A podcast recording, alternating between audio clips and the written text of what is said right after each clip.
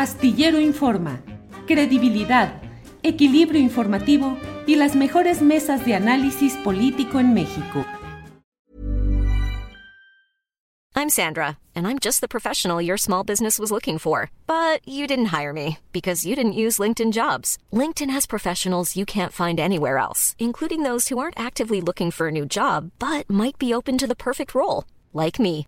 In a given month, over 70% of LinkedIn users don't visit other leading job sites. So if you're not looking on LinkedIn, you'll miss out on great candidates like Sandra. Start hiring professionals like a professional. Post your free job on linkedin.com/spoken today. When you're ready to pop the question, the last thing you want to do is second guess the ring. At Bluenile.com, you can design a one of a kind ring with the ease and convenience of shopping online. Choose your diamond and setting. When you find the one, you'll get it delivered right to your door. Go to Bluenile.com and use promo code LISTEN to get $50 off your purchase of $500 or more. That's code LISTEN at Bluenile.com for $50 off your purchase. Bluenile.com code LISTEN.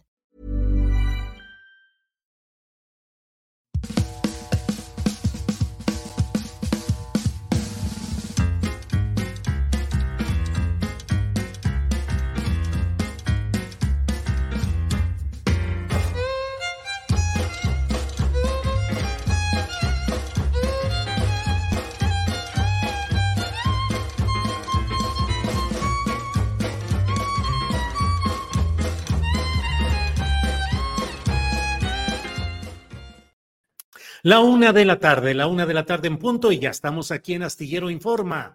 Muchas gracias por acompañarnos en este jueves 5 de octubre de 2023. Gracias por acompañarnos. Como siempre hay mucha información interesante y de todo ello vamos a ir dando cuenta a lo largo de esta transmisión. Apreciamos mucho, les agradecemos mucho que estén con nosotros en este ejercicio periodístico que déjeme decirle en este inicio del mes de octubre que nuestra estrategia de cambios, de modificaciones y de crecimiento en este programa ha ido muy, muy bien. Hemos tenido el mejor mes, el pasado septiembre fue el mejor mes de nuestra historia en lo que llevamos de Astillero Informa. En cuanto a número de vistas, es decir, visualizaciones, suscripciones, creciendo todo, lo cual notablemente creciendo, lo cual nos da mucho gusto porque la estrategia de modificaciones, de crecimiento, de mejoramiento que hemos tenido, va funcionando. Así es que muchas gracias a todos ustedes por esta oportunidad de seguir en contacto con ustedes, llevándoles el periodismo crítico que deseamos hacer para poder ir entendiendo lo que sucede en nuestro país. Bien, pues es la una de la tarde con un minuto, ya me eché un minutito aquí con este choro, pero ya está con nosotros Alex Fernanda, a quien le doy el saludo como siempre. Alex Fernanda, buenas tardes. Hola Julio, ¿cómo estás? Buen jueves. Alex, pues aquí estamos ya puestos, ya en este juevesito 5 de octubre. ¿Qué nos dices en este día, Alex? Pues mira, Julio, hoy en el marco de la reunión de alto nivel en materia de seguridad entre México y Estados Unidos, el presidente López Obrador dijo que va a pedir una explicación a los funcionarios de la Casa Blanca por el anuncio del reforzamiento del muro fronterizo. También mencionó que el presidente Joe Biden sufre muchas presiones, principalmente por el Partido Republicano. Vamos a escuchar. Relacionados con la migración, el narcotráfico, tiene que ver con eh, el desarrollo de América del Norte, el tratado comercial, las inversiones eh, para México y también lo que estamos proponiendo de inversión para Centroamérica y para toda América Latina y el Caribe con el propósito de atender las causas y enfrentar así, de esa manera, eh, con el desarrollo de los pueblos, de los países de América Latina y del Caribe, enfrentar el problema de la migración. No se trata de estar reteniendo con muros. Eh, yo creo que vamos a tratar este asunto. Esos extremistas legisladores del Partido Republicano no ayudan a su país. ¿Saben por qué este, destituyeron a su dirigente?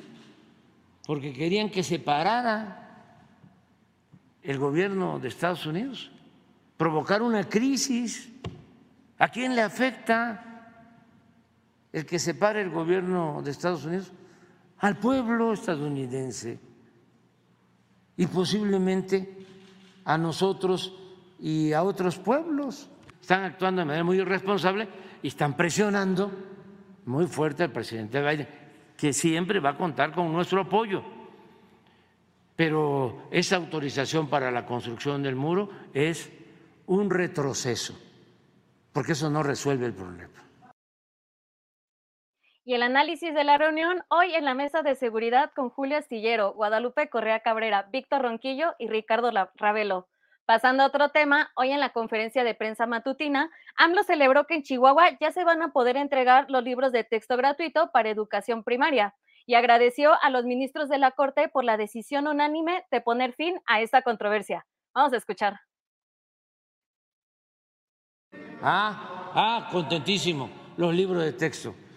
Eh, muchas gracias a los ministros. Hay que reconocer. Cuando se actúa bien, o sea, hay que reconocerlo. Este, estaba mal lo que hicieron, lo que hizo la gobernadora de Chihuahua y lo que hizo el ministro Aguilar, que le dio entrada eh, a una solicitud de amparo para no distribuir los libros. Imagínense los libros de texto, no entregarlos a los niños, nada más también por lo mismo, por politiquería. Entonces, eh, ayer resolvieron los ministros por unanimidad, no todos, pero a los que les tocó atender este asunto, que se distribuyan los libros, que se entreguen los libros a los niños en Chihuahua. Nada más falta Coahuila, pero ya este, con esto es un paso adelante. Y el día de ayer, aquí en Astillero Informa, Julio entrevistó a docentes de Chihuahua y Coahuila sobre este tema. Les invito a verlo. Se encuentra en este canal, youtube.com-julio Astillero. Por otra parte, el presidente mencionó que en el gobierno de Salinas de Gortari, México era el cuarto país con más multimillonarios y al mismo tiempo había muchísima pobreza dijo que en su sexenio, en este sexenio, a pesar de la pandemia, la desigualdad ya disminuyó. Vamos a ver el video. México llegó a ser, en el gobierno de Salinas, el cuarto país del mundo con más multimillonarios, pero al mismo tiempo millones de mexicanos en la pobreza. Imagínate cómo me siento ahora Además, esto es compartido con todos. El orgullo que me da y que nos debe dar a todos los mexicanos, humanistas, el que se pudo, a pesar de la pandemia, se pudo reducir en nuestro gobierno la pobreza y se pudo reducir la desigualdad. ¿Es posible que al final de su sexenio se alcance el 10% de la población que deje la pobreza extrema? ¿El 10% son 12, 13 millones de mexicanos? Sí. Y luego de la trifulca, ayer en la central de abastos donde Sandra Cuevas denunció agresiones y sus vehículos fueron llevados al corralón, Martí Batres, el jefe de gobierno de la Ciudad de México, dijo que las motos no tenían placas y que obstruían la vialidad. Hoy en la mañana, Sandra Cuevas puso el siguiente mensaje en sus redes sociales. Exhibo el abuso de autoridad y persecución del gobierno de la Ciudad de México al mencionar que mis motocicletas no cuentan con documentos oficiales emitidos por autoridades de su mismo partido político. También presento, también las pruebas de que no se están utilizando recursos públicos. Vamos a ver el video que compartió. Quiero responder un mensaje, señalamientos que hicieron desde el gobierno de la Ciudad de México el día de ayer. Ellos argumentan que las motos que estamos utilizando en esta gira de posicionamiento en las 16 alcaldías son propiedad del gobierno de Cuauhtémoc y que estamos haciendo un uso indebido de los recursos públicos de mi gobierno. En este momento quiero demostrarles que no es así. En este momento quiero demostrar que nosotros no somos corruptos como el gobierno de Moreno. Esta es la cuatrimoto que estoy utilizando para la gira de las 16 alcaldías. Esta es la cuatrimoto. Estas son las motos que nos hicieron favor de rentar solo por 16 días. Tienen un permiso provisional totalmente legal. Esta es la cuatrimoto del gobierno de Cuauhtémoc. Esta es la mía. Esta es la mía, la que nos rentaron. Y esta es la del gobierno de la alcaldía Cuauhtémoc. Aquí está el logo. Así que usted ha demostrado una vez más que el gobierno de Morena miente. Habla con ignorancia y habla sin argumentos. Vamos a seguir trabajando y vamos a seguir recorriendo esta hermosa Ciudad de México. Voy a recorrer esta ciudad porque queremos dar propuestas, queremos dar soluciones para construir la nueva capital. Nosotros somos de propuestas, Morena es de violencia. Gracias. Y ya para despedirme y recordarles que toda la información la pueden encontrar en juliastillero.com, les quiero compartir que Merrick Garland, que es el fiscal general de los Estados Unidos, agradeció la extradición del Chapo, del hijo del Chapo, Ovidio Guzmán, en su participación en el diálogo de alto nivel entre México y su país que se realiza en Palacio Nacional. La extradición de Ovidio Guzmán hace solo tres semanas es un símbolo poderoso de lo que podemos lograr cuando trabajamos mancomunadamente, dijo Garland. Julio, regresamos contigo. Bien, bien, Alex Fernanda, muchas gracias. Pues estamos atentos a lo que sucede en esta reunión, diálogo de alto nivel México-Estados Unidos, donde viene una poderosa delegación de Estados Unidos y ya veremos cuáles son los acuerdos, las presiones que traen deseosos de satisfacer a su público electoral allá en Estados Unidos. Alex, estaremos atentos. Así es, Julio. Si quieres, vamos preparando la primera entrevista. Muy bien, adelante. Gracias. Gracias, Alex.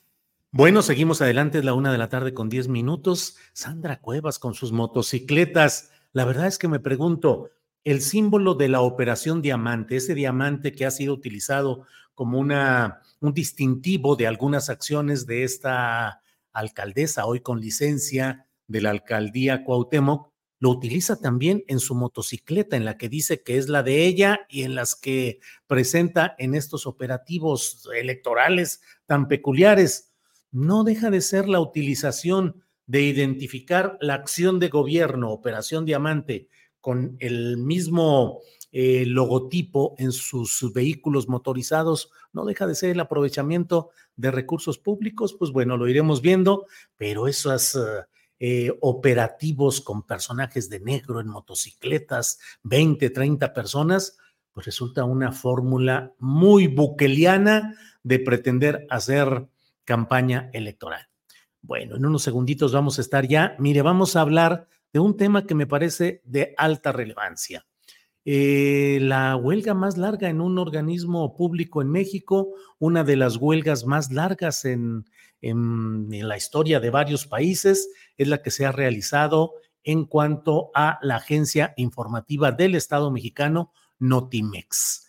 Eh, se ha anunciado, la Secretaría de Gobernación, que antes fue la Secretaría del Trabajo y Previsión Social, ha anunciado que hay un acuerdo ya entre las partes para disolver la agencia Notimex y para eh, pues unos acuerdos de liquidación y de garantizar los intereses legítimos de los trabajadores. Para hablar sobre el tema está con nosotros y le agradezco que esté aquí precisamente la secretaria general del Sindicato Único de Trabajadores de Notimex, Adriana Urrea. Adriana, buenas tardes. Hola Julio, muy buenas tardes, me da gusto saludarte. Adriana, pues qué te digo, ahora sí que invocando al clásico parecería una liquidación largamente anunciada. Eh, ¿En qué términos van? ¿Cómo es eh, el ánimo de ustedes? ¿Qué esperan de este acuerdo que se ha dado, Adriana? Pues eh, sí, lamentablemente, fíjate que siempre desde que empezó el conflicto de huelga en el año 2020, el 21 de febrero de 2020, siempre tuvimos en, en el escenario el riesgo del posible cierre, pero siempre se aplazaba y siempre nos decían, eso no va a ser, vamos a tener que llegar a un acuerdo y vamos a resolver y, y vamos a echar a andar la agencia. Finalmente, después de más de tres años de este conflicto laboral, debido a que no se pudo realmente tener una conciliación con la dirección, pues el presidente toma la decisión de cerrar la agencia de noticias. Eh, debo decir y reiterar que nuestro ánimo y nuestra postura como sindicato es que no estamos de acuerdo con el cierre de la agencia. Para nosotros, el cierre de un medio de comunicación, pues eh, eh, no es positivo para la democracia de un país, menos siendo un medio público, cuando hoy tendríamos que tener más medios públicos, pues hoy se está yendo en sentido contrario. Em, nosotros planteamos esto con las autoridades, eh, con los funcionarios, con, con, los secretarios de Estado, con la propia presidencia, en el ánimo de, pues, eh, destacar la importancia que ha tenido Notimex, no solo en la historia. Notimex llegó a ser la agencia de mayor o el medio público de mayor alcance que tenía México, no solo a nivel nacional, sino internacional. Entonces, eh, pero bueno, hoy se ha argumentado que la política de comunicación es diferente y salía de nuestras manos, salió de nuestras manos el poder mantener a la agencia de noticias eh, y en ese sentido el mandato de las y los trabajadores de la Asamblea del Subnotimex fue que si ya no se podía echar para atrás esta decisión eh, del presidente de eliminar a la agencia, pues que entonces transitáramos por la conciliación y el diálogo.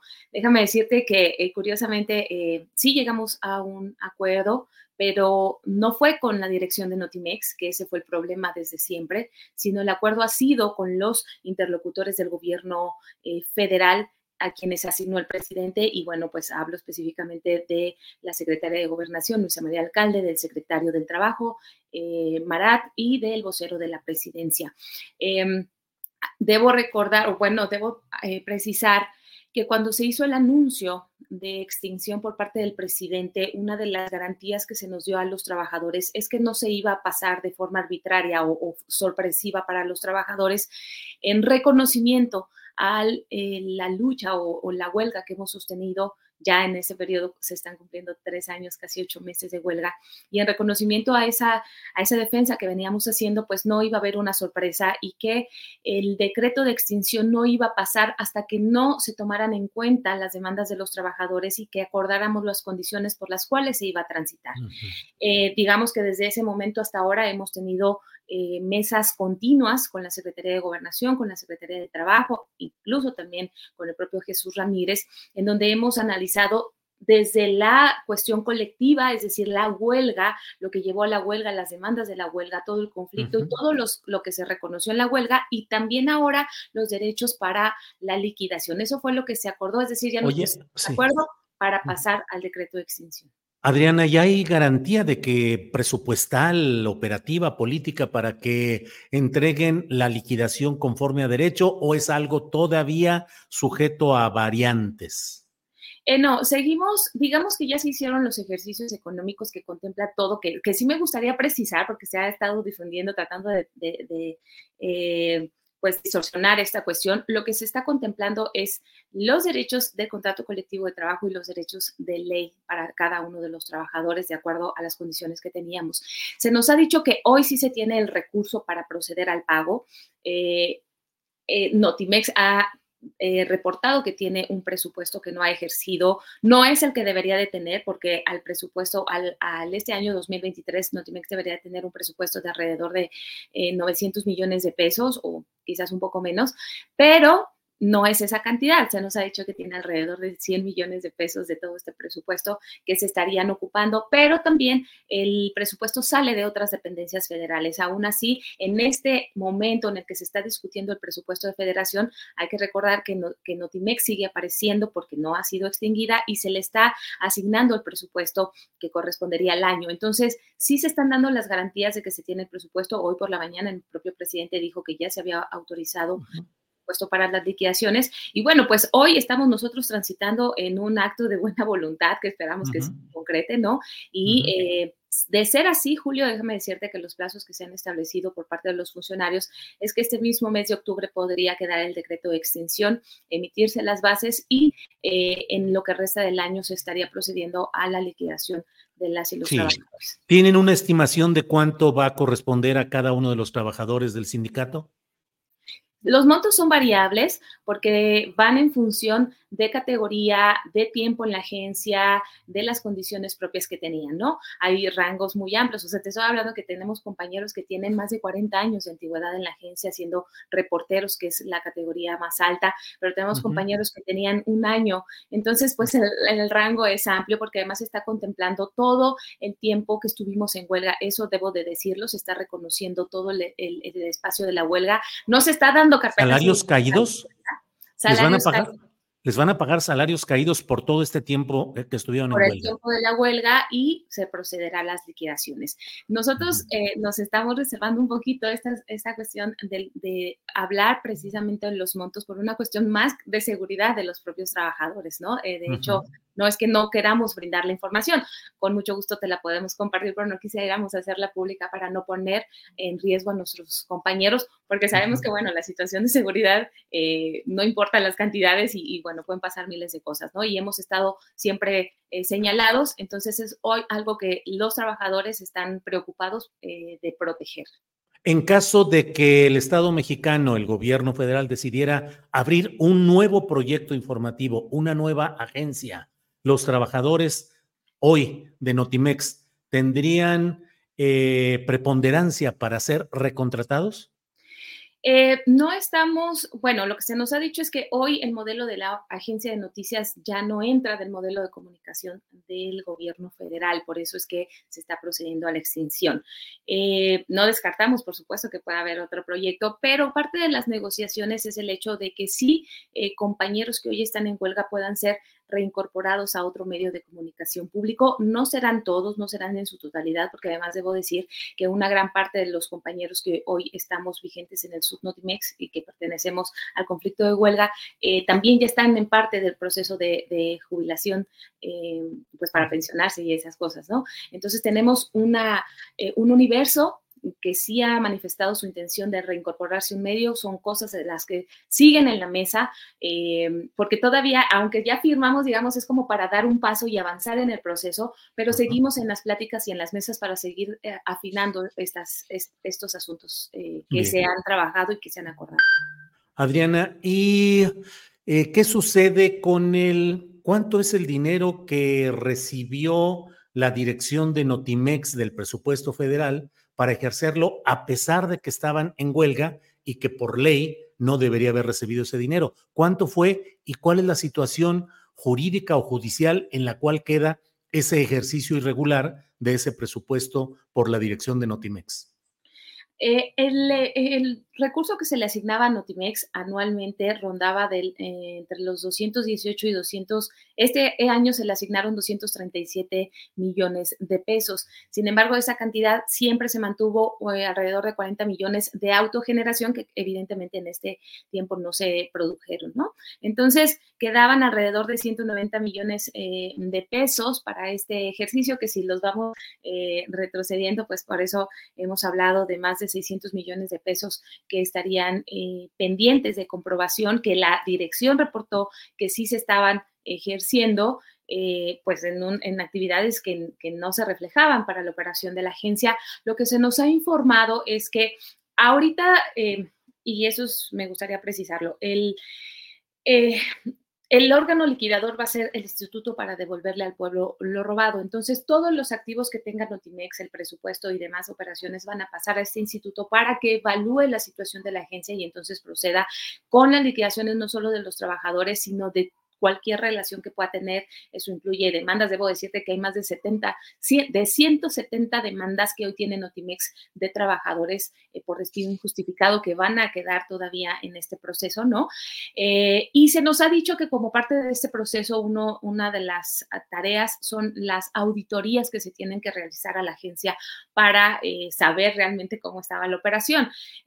nosotros esperaríamos que, bueno, el resultado de esas auditorías, pues se pueda saber realmente dónde quedó ese recurso que claramente eh, pues no, no fue eh, destinado para, para lo que se debía, hay que recordar que de este presupuesto, si nos vamos a los números del, paquete económico, 237 millones de pesos, eh, alrededor de 150 millones corresponden a nóminas de 327 trabajadores que hoy no están en la agencia. La directora solo ha reconocido alrededor de 60 trabajadores, sin embargo, los presupuestos totales sí se vienen ejerciendo, que es lo que nosotros decimos. ¿Dónde está ese dinero si el, mayoritariamente era para sueldos y salarios que de trabajadores que ni siquiera estaban y porque nosotros obviamente en huelga nunca recibimos ningún peso porque no, no había eh, trabajo, estábamos en la huelga, se suspende la relación laboral y son de estas cosas que nosotros hemos puesto sobre la mesa y que hemos tratado incluso desde el Congreso pedir a los legisladores que se pidan las cuentas porque es dinero que, que al final no está en las cuentas eh, de Notimex y que se deberá de, de rendir informes, hay que aclarar ese uso de recursos. Sabemos que hubo servicios, contrataciones de servicios diferentes a los de la agencia. Por ejemplo, se contrataban servicios tecnológicos que no entendemos para qué si no había operación de la agencia, entre muchas otras cosas, ¿no? Se contrataron diferentes despachos jurídicos cuando Notimex tiene un cuerpo jurídico amplio. En fin, eh, eh, estas cuestiones sí eh, se ha dicho desde la propia dirección de Notimex que no van a quedar eh, denuncias eh, pendientes, ¿no? Y que se continuarán aún en el proceso. Es lo que nosotros también pedimos, que se revise lo que sucedió en Notimex en todos estos cuatro años. Em, que llevamos casi ya de conflicto, ¿no? Y que eh, se, se rinda cuentas y que se sepa en dónde quedó ese dinero. 600 millones. Sí, estaríamos hablando que al cierre de este año es, son 900 millones de pesos, pero tomando en cuenta esta autogeneración de 40 millones anuales, estaríamos rondando esa cantidad. Eh, Adriana, eh, gracias por esta posibilidad de asomarnos a lo que está sucediendo en este cierre de la agencia Notimex. Hay muchos comentarios en el chat que insisten en que es un sindicato corrupto, que tú has sido una dirigente corrupta, eh, que ha sido toda una corrupción. Te pido que nos digas, ya para cerrar esta entrevista, en síntesis, cuáles son las acciones judiciales en tu contra que prosperaron, las que te señalan formalmente como corrupta a ti o al sindicato, o las que no prosperaron. Por favor, Adrián. Sí, en este periodo, de hecho, fueron solo tres denuncias las que se abrieron en mi contra, dos administrativas y eh, ante la función pública y una penal. Las dos administrativas, una era por uso indebido eh, de, eh, perdón, por desvío de recursos de 2.400 pesos, que fueron los viáticos que yo, que me asignaron para una cobertura del presidente López Obrador y que no me permitieron comprobar porque se vino el despido y todo el conflicto. y la otra fue supuestamente por eh, gastos indebidos eh, y daño patrimonial al Estado por 8 mil pesos de, las coberturas que yo hice a diferentes estados y otros países y que consideraban que no eran correctas.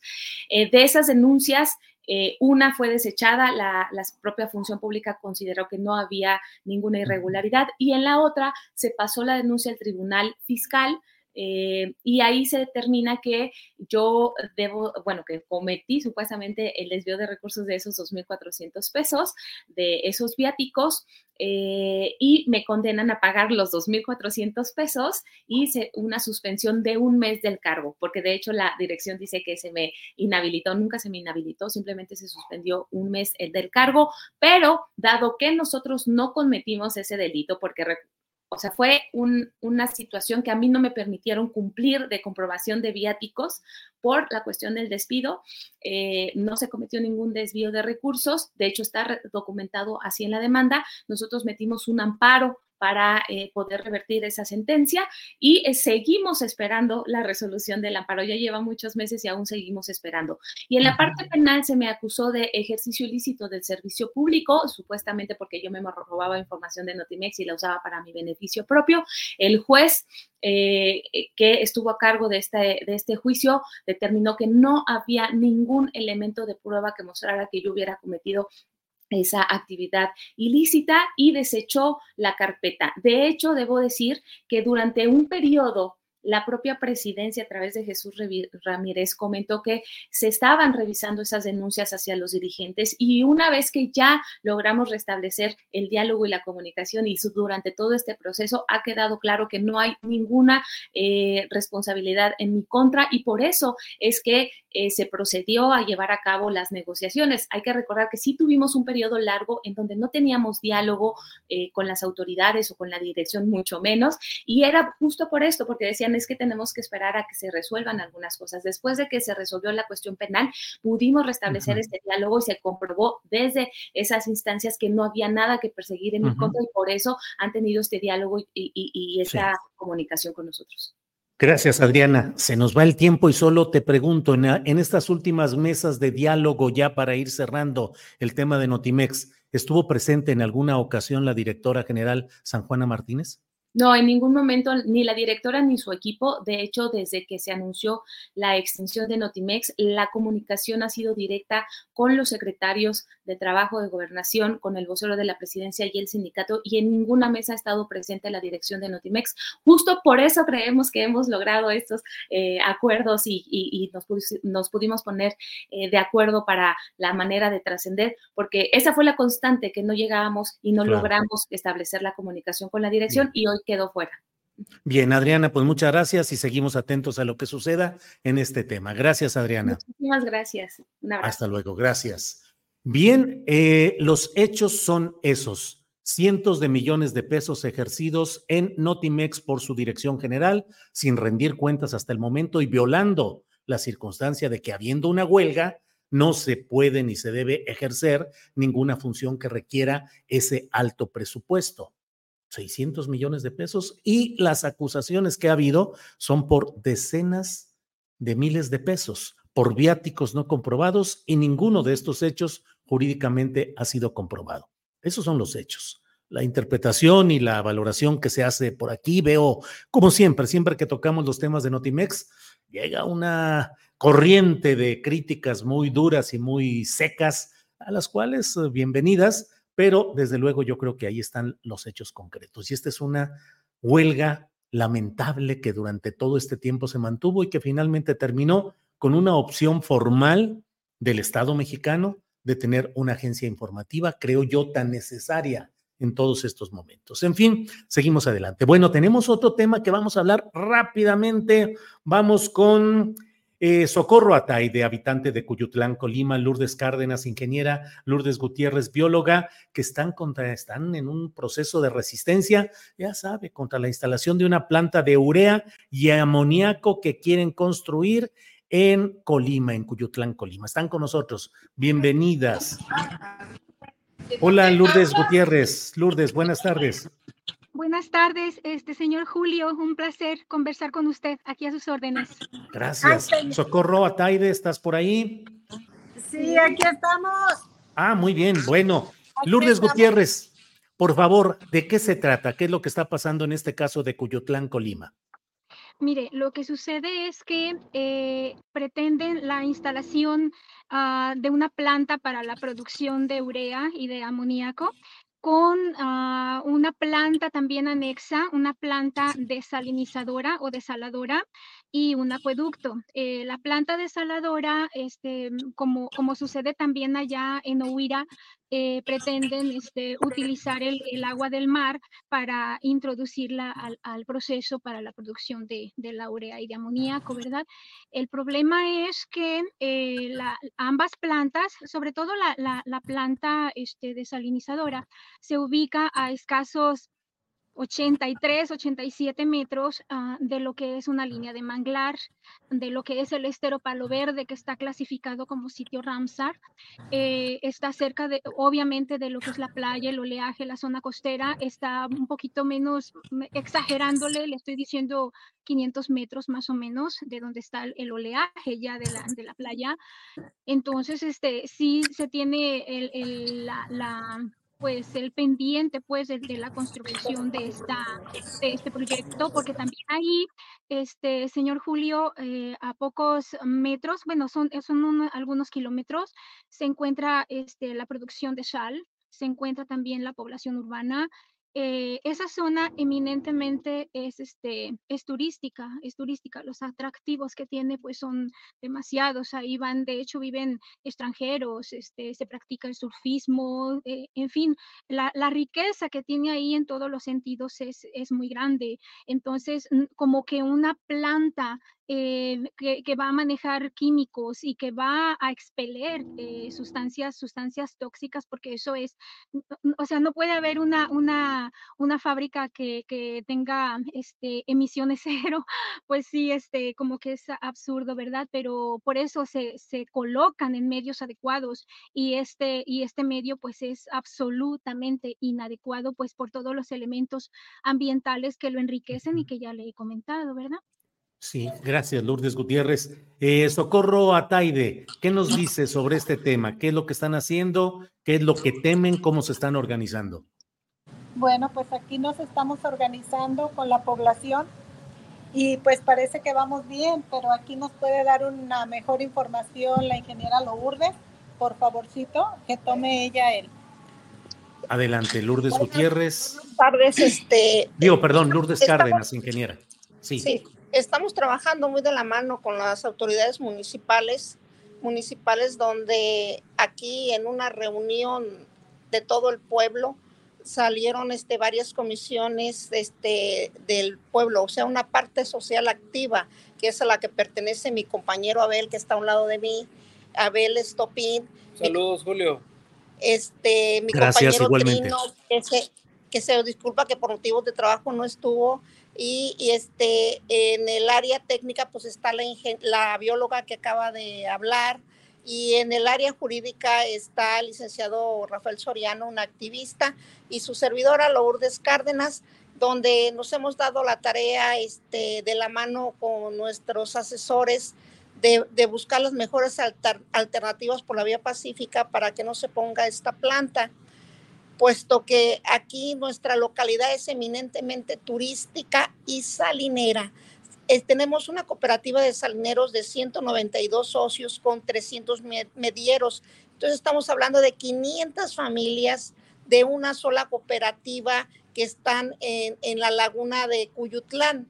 Eh, entonces son 500 familias que serán afectadas más otras tantas del ciruelo, de otra cooperativa de salineros, tengo entendidos que son como 38, otros que están en Los Reyes, asimismo, este, estamos rodeados de, de, de, manglares y de palmeras, tenemos ejidos. Entonces nuestro fuerte aquí es este, la planta de coco y de limón y pues de todo lo que se da en el trópico.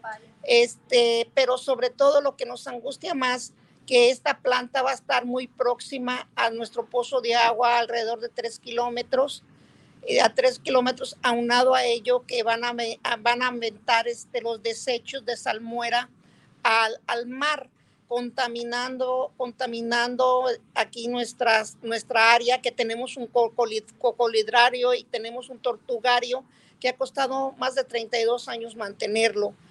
Entonces se puede decir que aquí vivimos en un paraíso, en un vergel, y, lamentablemente el haber hecho el cambio de uso de suelo a zona industrial, no, no, nomás nos va a llegar esta planta, sino nos van a llegar un sinnúmero de plantas que aunado a esto, este, las cuestiones de salud que son mucho, muy peligrosas, empecemos que con la salud, empezamos con conjuntivitis, dermatitis, que de ahí nos vamos a brincar a ceguera total, a cáncer de pulmón, a EPO, en fin, este, las futuras crías que vengan humanas pueden estar hasta mutiladas con hidrocefalia. Esto se va a ver al transcurso de los años, no se va a ver a corto tiempo, pero sí hay más, hay más destrozos que, que beneficios. Entonces yo por eso les pido por este medio al señor presidente de la República, este, a Semerná México, que revisen bien ese, e, ese proyecto porque realmente vendrá a favorecer la economía.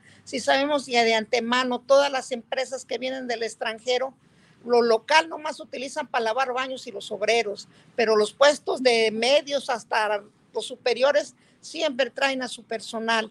Aunado a eso, nos contaminaría el 45% de nuestro estado, ya que nuestro estado cuenta con, con 100 kilómetros de litoral hacia el lado del Pacífico y nos dicen que alrededor de 45 kilómetros tendría de afectación. Le voy a ceder el uso de la voz a mi compañero Abel para que él siga abundando.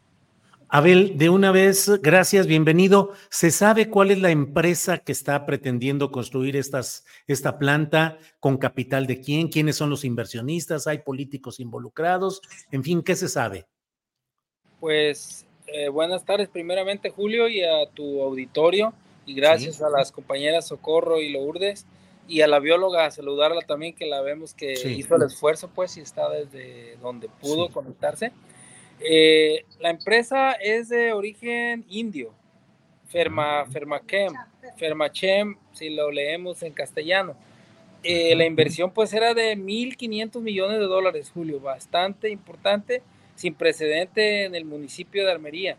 Eh, razón por la que cuando nosotros accidentalmente nos dimos cuenta de que la consulta pública no podíamos ingresar por medio de un link eh, vía internet, es cuando se desencadenó esta serie de sucesos que nos metieron a este asunto que nos trae tan ocupados. En tres semanas, una cosa vertiginosa, hemos hecho un ruido increíble de cuando se dieron cuenta pues de la magnitud del impacto ambiental que causaría esta planta en el ecosistema tan rico que tenemos, no por no abundar de lo que ya mencionó la compañera Lourdes, la ingeniera, eh, de verdad que eh, principalmente al inicio la comunidad extranjera fue la que eh, impulsó o nos motivó para que sacáramos a la luz esto.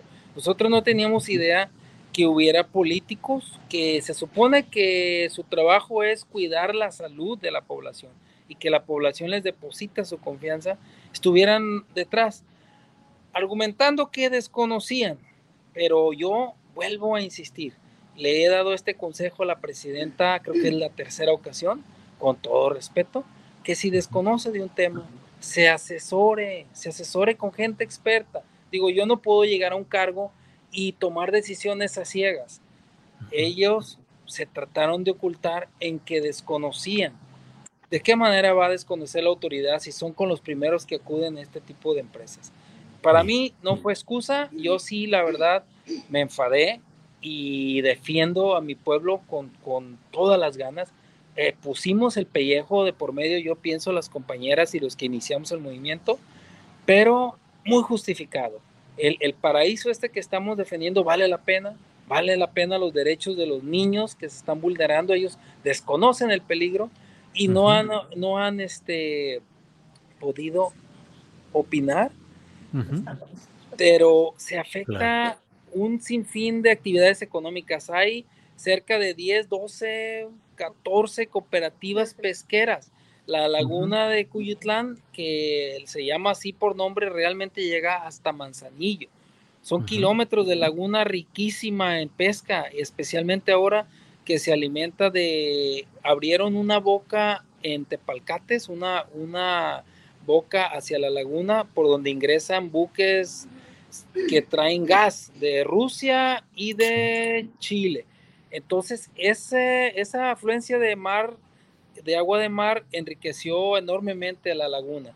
Eh, lo digo por experiencia porque yo mismo, mi hijo le gusta pescar y vamos a pescar y sacamos una variedad de peces eh, de primera calidad. Claro. Y, sería, se verían afectados porque en la manifestación de impacto ambiental de la planta, ellos eh, precisan que el agua de desecho descontaminada en un 96% iría a un canal que está adyacente a la planta. Lo tenemos identificado ahí por un costado de la por la, un costado de la autopista de cuota y, la libre. Y ese canalito sucede que se conecta con el estero, con el estero Palo Verde, que a su vez se conecta con la laguna de Cuyutlán. Claro, sea, bien. Ahora, igual en un principio los filtros que utilizan ellos puede que estén en buen estado y que el agua realmente salga descontaminada casi en su totalidad, pero en un futuro, ¿qué va a pasar? claro. Si en países que hay unas altas normas de seguridad, este, suceden accidentes. Ya vimos el accidente de Illinois, en el estado de Illinois, en Estados Unidos, hace apenas una semana, con las consecuencias desastrosas de una pipa. Entonces, nosotros no estamos dispuestos a correr ese riesgo y por eso eh, nuestra férrea voluntad, Julio, de defender claro. con todo claro. y hasta las últimas consecuencias y pasándole, pidiéndole pues también a quien le corresponde el, que, el que, pues, no nos la pongan aquí, que la reubiquen en un lugar más adecuado donde claro, tenga menos impacto. Muy bien, eh, gracias, gracias por esta participación. Vamos cerrando con Lourdes Gutiérrez. Lourdes, ¿cuál ha sido el papel de las autoridades en este caso? ¿Qué dice el gobierno del estado a cargo de una gobernadora morenista? ¿Qué dice Semarnat? ¿Cómo va todo ese trámite, Lourdes? En cuanto a los gobiernos estatales, le puedo comentar, la gobernadora hace poco dio, se, se pronunció y comentó que, que, el pronunciamiento, digamos, como documentación legal iba a ser a través del IMADES, lo cual el IMADES ya hizo. Este, estuvo con nosotros la directora de, del Instituto del Medio Ambiente de aquí del Estado, la, la, la, la ingeniera Angélica, y la verdad fueron muy congruentes. Emitieron ya un documento que es el, se llama Dictamen de Congruencia de Uso de Suelo en relación con el ordenamiento estatal. Entonces, fueron muy congruentes, tanto la directora Angélica como la gobernadora también, y en ese, y en ese documento dicen que no se autoriza la operación ni la construcción de una planta para, para, esta, para este fin, ¿verdad? Esa ha sido la posición de la gobernadora. De hecho, hace un par de días escuché también este, algunos, algunos este, uh, políticos, como por ejemplo este, el señor Arnoldo Vizcaíno, que, que, bueno, lo sabemos, no es el padre de, de, nuestra gobernadora, es un señor que ha trabajado toda su vida en el campo, entonces él sabe de lo que estamos hablando.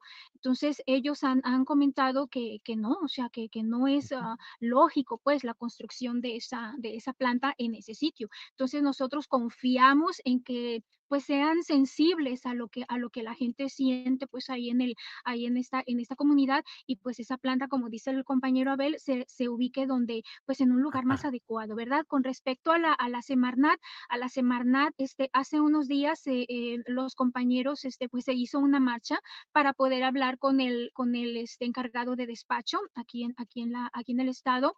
Este tuvo la amabilidad de, de, de recibirnos. Bueno nos recibió recibió a, to, a todos ahí en la en la puerta de la, de la Semarnat, se le entregó un documento este, firmado con, va, van en total 750 eh, firmas. En ese documento se redacta eh, y se le pidió al, al, señor, al licenciado Eloy García, que es el, el, el representante aquí en el estado de la Semarnat, que turnara ese documento a, a, las oficinas centrales, que es donde realmente están este, evaluando el manifiesto de impacto ambiental de que, del que hablábamos hace rato, ¿verdad? Entonces, este, es, yo en lo particular puedo decir que nos sentimos un poquito en el aire, o un mucho en el aire, en, en lo que se refiere a lo que son las autoridades federales. Sin embargo, las autoridades estatales han sido muy contundentes y esperamos que pues la gobernadora y, y, y la, y la directora de, de del medio ambiente y, y, todos los que tienen ese tipo de responsabilidades aquí, pues sigan apoyando pues a esta comunidad que, que no se merece, ¿verdad? Este, este, claro. este tipo de afectaciones. Claro, gracias. Les agradezco mucho la posibilidad de tener esta información que seguramente vamos a darle seguimiento y vamos a estar atentos a lo que vaya sucediendo en este tema específico. Eh, cierro pidiéndoles, nos queda como un minuto, tenemos uh, otros eh, temas aquí programados, pero por favor, eh, Socorro, Lourdes, Abel, quien quiera decir eh, un tema que creo que quedó por ahí pendiente. Hablaron de consulta pública y me pregunto qué tipo de consulta pública, porque por ahí leí que era una, una, consulta por Facebook o algo así por el estilo. Por favor, si alguien quiere precisar este tema para ir cerrando. Pues fue por medio, ah, gracias Julio, a las sí. compañeras este, me cedieron la palabra fue por medio de internet. Eh, la autoridad local publicó un día antes de la fecha de vencimiento, el 29, un, un link y pues tratamos de ingresar y la verdad que en, en nadie pudimos. Yo en lo particular no pude y la mayoría de compañeros corroboramos que nadie pudo. De hecho, perdón, ¿es, ese link o esa página la puso la presidencia municipal de Armería? Mm, de, quién? Aquí, el presidente de la junta local, Francisco Santillán, en un grupo de WhatsApp local del ah. pueblo. Y pretenden hacerla valer como si fuera una consulta pública legal, digamos. Eh, sí, desconozco los alcances, pero sí, al parecer esa es la que ellos argumentaban como consulta pública. Mm. Pues hay que estar atentos porque en otros lugares ha sucedido también lo mismo de que fingen hacer consultas públicas, que no tienen las formalidades legales, que no tienen los requisitos obligatorios y luego dicen, aquí estuvo la expresión del pueblo que estuvo a favor. En fin, pues muchas pues gracias a todos. Sí, perdón, Abel. Sí, no, muchas gracias. Precisamente, Julio, un, un punto de coincidencia que nos llama la atención. Sí, bien. Agradecemos mucho tu, tu atención, Julio, y de parte de mis compañeras y de la Asociación Unidos por Cuyutlán y en realidad de toda la comunidad de Cuyutlán, este, eh, el esfuerzo y pues la unión que vamos a hacer para desearles también a ustedes éxito en su problema allá en Sinaloa y que a nosotros aquí en Colima también ojalá y nos vaya bien. Bueno, pues estamos atentos. Seguramente tendremos alguna otra entrevista con más información, con más detalle. Lourdes Gutiérrez, muchas gracias por esta ocasión. Gracias a usted, señor Julio, muy agradecida. Gracias, Socorro Ataide, Lourdes Cárdenas, Abel, gracias y buenas tardes. Buenas tardes. Bien, muchas gracias. Seguimos adelante. Un tema necesario, de abordaje necesario, lo que está pasando en Cuyutlán, Colima. Esperemos que, pues, eh, no se impongan los criterios que luego suelen caminar ahí, como están caminando en Ohuira, en Sinaloa, y en otros lugares. Bueno, eh, vamos a estar atentos y déjenme ir de inmediato a esta parte en la cual quiero compartir con ustedes lo que ha sucedido con Felipe Calderón, que ha, luego de que durante meses Hace meses que fue cancelada una conferencia que tenía programada en este Atlántico Instituto de Estudios, que es una organización de derecha y de ultraderecha que preside el expresidente español José María Aznar, de la derecha más derechista del Partido Popular Español. Y bueno, tenemos esto que ha sucedido.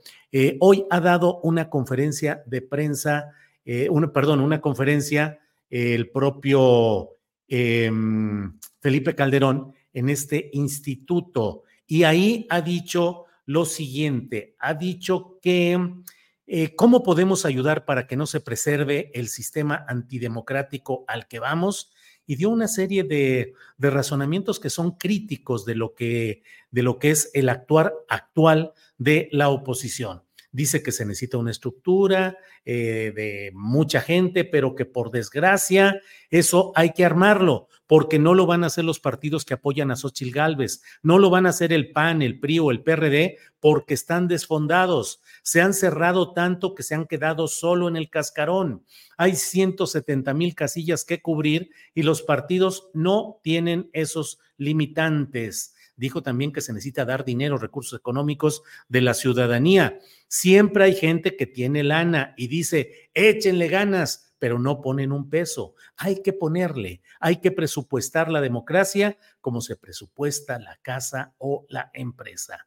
Luego dijo que la oposición mexicana debe acudir directamente a la cúpula militar. Estoy leyendo la nota que está publicada hoy en la jornada bajo la firma de Armando G. Tejeda, corresponsal de la jornada, Armando G. Tejeda, un gran periodista, corresponsal de la jornada en España. Y bueno, ahí viene lo que dice eh, instó a la oposición mexicana, Felipe Calderón, a acudir directamente a la cúpula militar para que sea garante de los comicios. Comillas, Creo que hay que hablar con el ejército porque va a estar a la altura de lo que se le exige, que es que sea leal, no a X persona o a unas siglas, sino leal a la presidencia y a la constitución mexicanas. La lealtad del ejército debe estar en la constitución, con la constitución, no con una persona, porque eso va a ser relevante a la hora de reconocer el resultado electoral. Al final, dice la nota del corresponsal de la jornada en España, propuso la intervención estadounidense para vigilar los comicios. Comillas, hay que generar un gran plan en Estados Unidos. Yo, con todo respeto, creo que la diplomacia estadounidense está muy ocupada en Ucrania, pero no está viendo la magnitud del trancazo que se viene contra la democracia en América Latina, que ya está operando y que va a acabar carcomiendo los intereses vitales de Estados Unidos. Tiene que ponerse las pilas.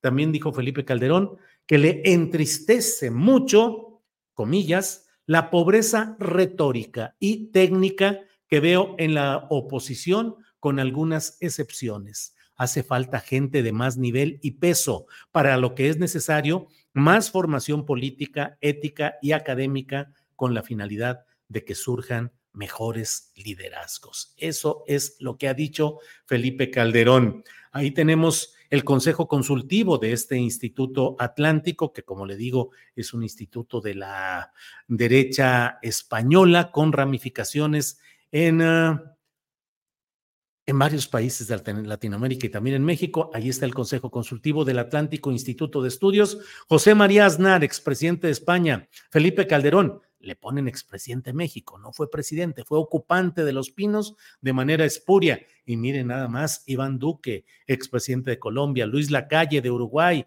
Mauricio Macri de Argentina, Mireya Moscoso de Panamá, Andrés Pastrana de Colombia, Sebastián Piñera de Chile, Jorge Quiroga de Bolivia, Álvaro Uribe, el gran represor de Colombia, y Mario Vargas Llosa, premio Nobel de Literatura. Eh, ahí también tenemos, ahí también tenemos un, un video. Bueno, vean ustedes, ¿cuál es el propósito de este Atlántico Instituto de Estudios? Dice, formar conectando Iberoamérica con España. Refundamos Atlántico en unas circunstancias delicadas para España e Iberoamérica. A uno y otro lado del océano, los sistemas democráticos están siendo amenazados. En América Latina se han asentado por lo menos tres dictaduras socialistas después de haber ingresado en procesos constituyentes que en otros países se siguen buscando por medio de la violencia, vulnerando el Estado de Derecho. Pero miren, quien quiera formarse en este tipo de cursos de ideología, de adoctrinamiento, aquí está esta belleza informativa de Felipe Calderón que exhorta, invita a incorporarse a este tipo de actividades. Veamos este video. Amigas y amigos, es evidente que para resolver los gravísimos problemas de nuestra gente necesitamos excelentes gobernantes. Y por eso me da mucho gusto unirme al máster de acción política del Atlántico Instituto de Gobierno, porque estamos buscando jóvenes con talento, jóvenes con valores, pero sobre todo seriamente comprometidos con el bien común de sus comunidades. Nosotros en el instituto, con la experiencia que hemos adquirido al servicio de nuestros países, junto con la capacidad académica de los profesores, queremos formar a las nuevas generaciones de líderes políticos y de gobernantes que estén verdaderamente comprometidos con el servicio a los demás y que tengan la capacidad de construir ese bien común en este momento tan importante y tan delicado que nos tocó vivir. Así que Bienvenidos al Atlántico Instituto de Gobierno a su máster de acción política.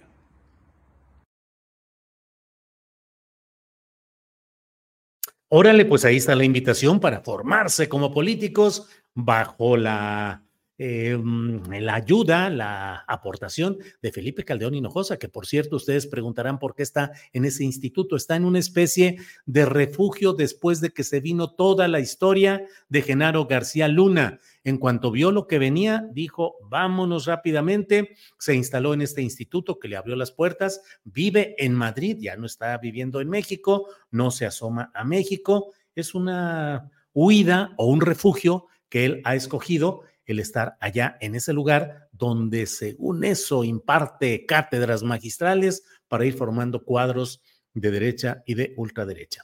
Bueno, hay otro tema que quiero compartir con ustedes. Resulta que Roberto Madrazo, expresidente del PRI, eh, un personaje, usted sabe, de toda la historia clásica del PRI, ya rebasado, ya antiguo, eh, colocó un tuit en el cual critica eh, lo sucedido en cuanto a las encuestas de opinión publicadas por el diario El Universal.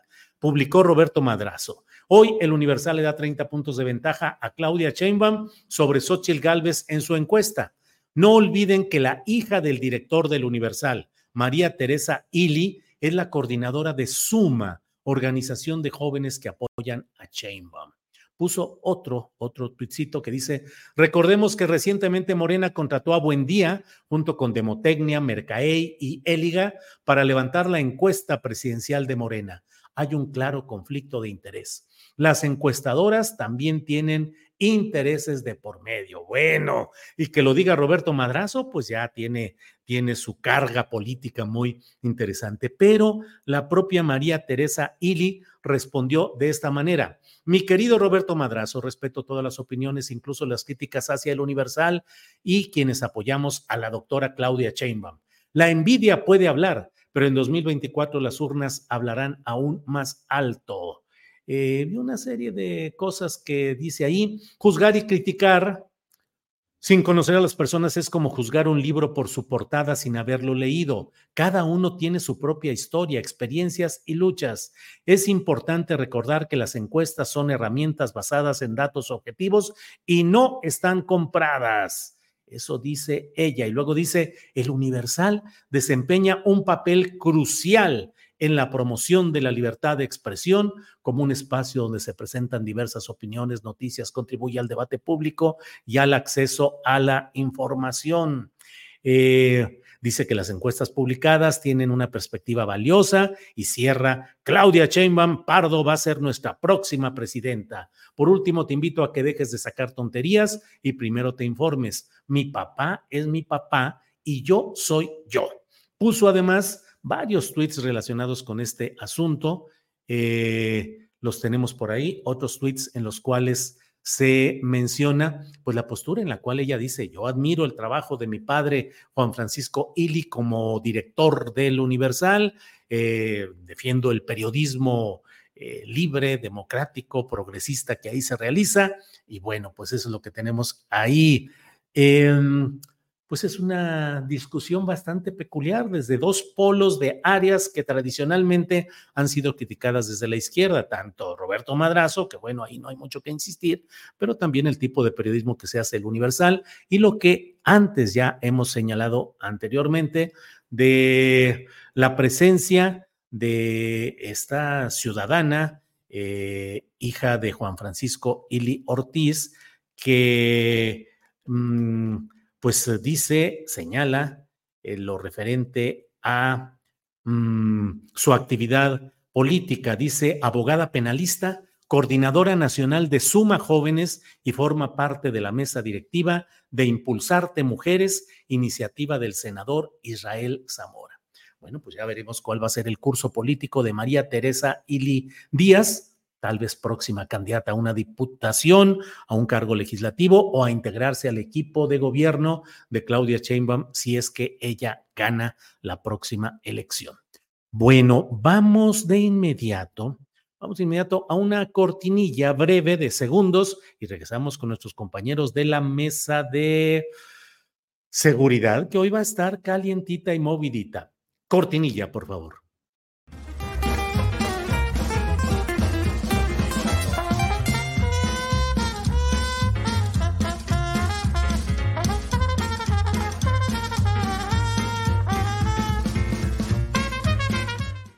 Ya estamos por aquí, Guadalupe Correa Cabrera, buenas tardes.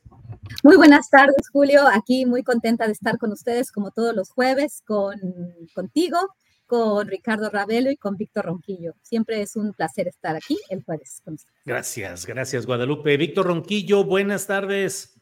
Hola, buenas tardes. Pues igual que Guadalupe, digo lo mismo. Siempre es muy grato estar con ustedes y compartir con el público que nos escucha nuestras reflexiones. Muy bien, Víctor, gracias. Ricardo Ravelo, buenas tardes. Hola, Julio, buenas tardes. También un placer acompañarte cada jueves. Este, agradezco mucho la oportunidad siempre. Saludos para Guadalupe, para Víctor y también para la audiencia. Bueno, ¿qué les parece si empezamos en el orden en el cual estuvimos con los saludos? Guadalupe, ¿querías decir algo? No, ¿verdad? No, no, no. Ah, muy bien. Guadalupe, está realizándose la reunión, el diálogo de alto nivel de las delegaciones México-Estados Unidos, materias de seguridad, de drogas, específicamente fentanilo, migración. Eh, se anuncia que se quiere eh, extender el muro en la parte tejana, en fin, ¿cómo ves el contexto político electoral en ambos lados, pero particularmente en los Estados Unidos? ¿Y qué podemos esperar de esta reunión, Guadalupe? Te iba a decir, ¿qué podemos temer? Pero eso ya sería calificar. Entonces, ¿qué podemos esperar, Guadalupe? Pues la verdad no se puede esperar nada de estas, eh, de estas em, estas reuniones de alto nivel, ¿no? El DIN. En realidad hemos tenido muchas de estas reuniones de alto nivel. Creo que la más importante fue aquella que, que en donde realmente se estableció un marco muy interesante, muy importante, pero que no se ha puesto en práctica, el marco bicentenario. Eh, esto es otra más, ¿no? Sí, el fentanilo, hay que colaborar. Eh, México va a colaborar con el tema de la migración, siendo de facto un tercer país seguro, que ya lo somos. Eh, y en, este, en estas eh, discusiones que se dan todo lo que los puntos a conocer, pues no sabemos mucho. Realmente los acuerdos más importantes se dan tras bambalina.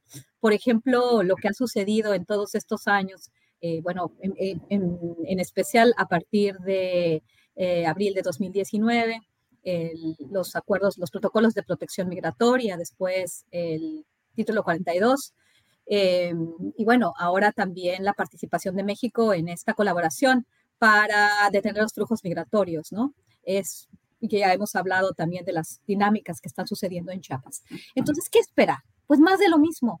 Pues sí, vamos a colaborar, el fentanilo, eh, pero tenemos, como dije, el marco bicentenario. Yo sí invito a toda la audiencia a que le echen un ojo a los acuerdos, al marco en sí. Y es bien interesante. No, por, no porque eh, haya surgido de una de estas eh, reuniones de alto nivel donde las agencias, los principales, eh, los miembros este, que encabezan las agencias de seguridad en México y Estados Unidos lo hayan, lo hayan formulado. Pero es interesante cómo se retoman las necesidades de ambos países, este concepto de responsabilidad compartida, de las, de las, de las causas de raíz, del tema de la adicción y por el otro lado de la violencia en México, la impunidad, el tema de la prevención y bueno, también la parte muy interesante cómo están eh, viendo la parte del, del Estado de Derecho y del enforcement, ¿no? De lo que es este, la securitización.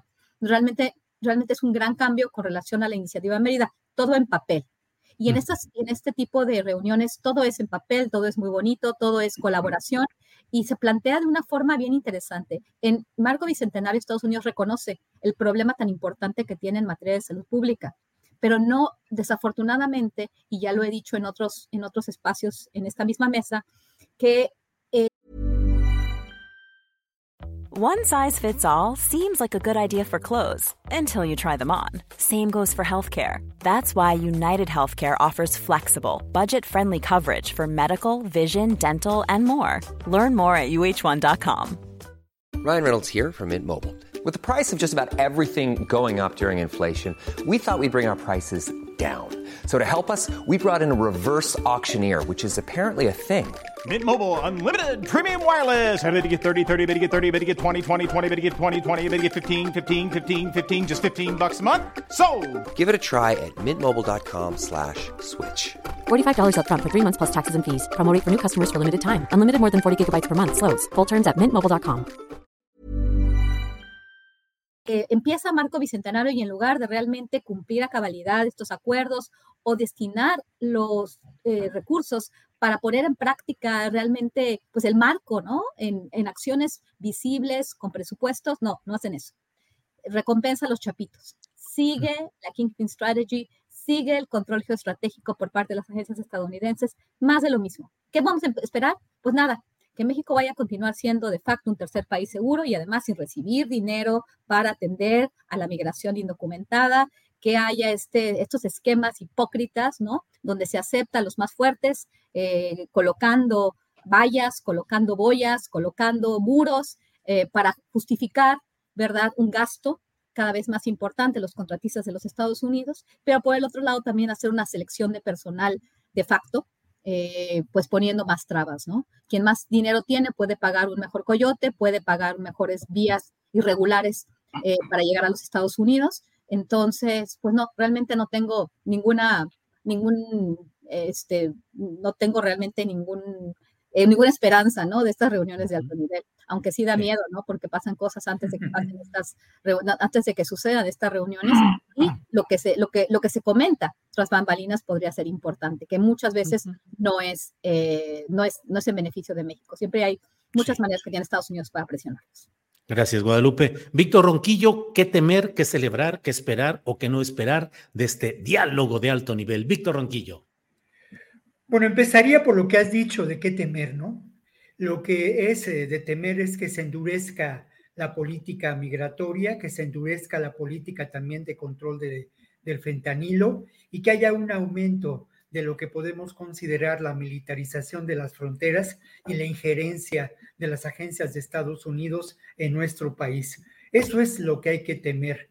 Sin duda hay intenciones muy claras por parte de la clase política en Estados Unidos de considerar el tema migratorio y el tema del narcotráfico como elementos sustentables para campañas políticas.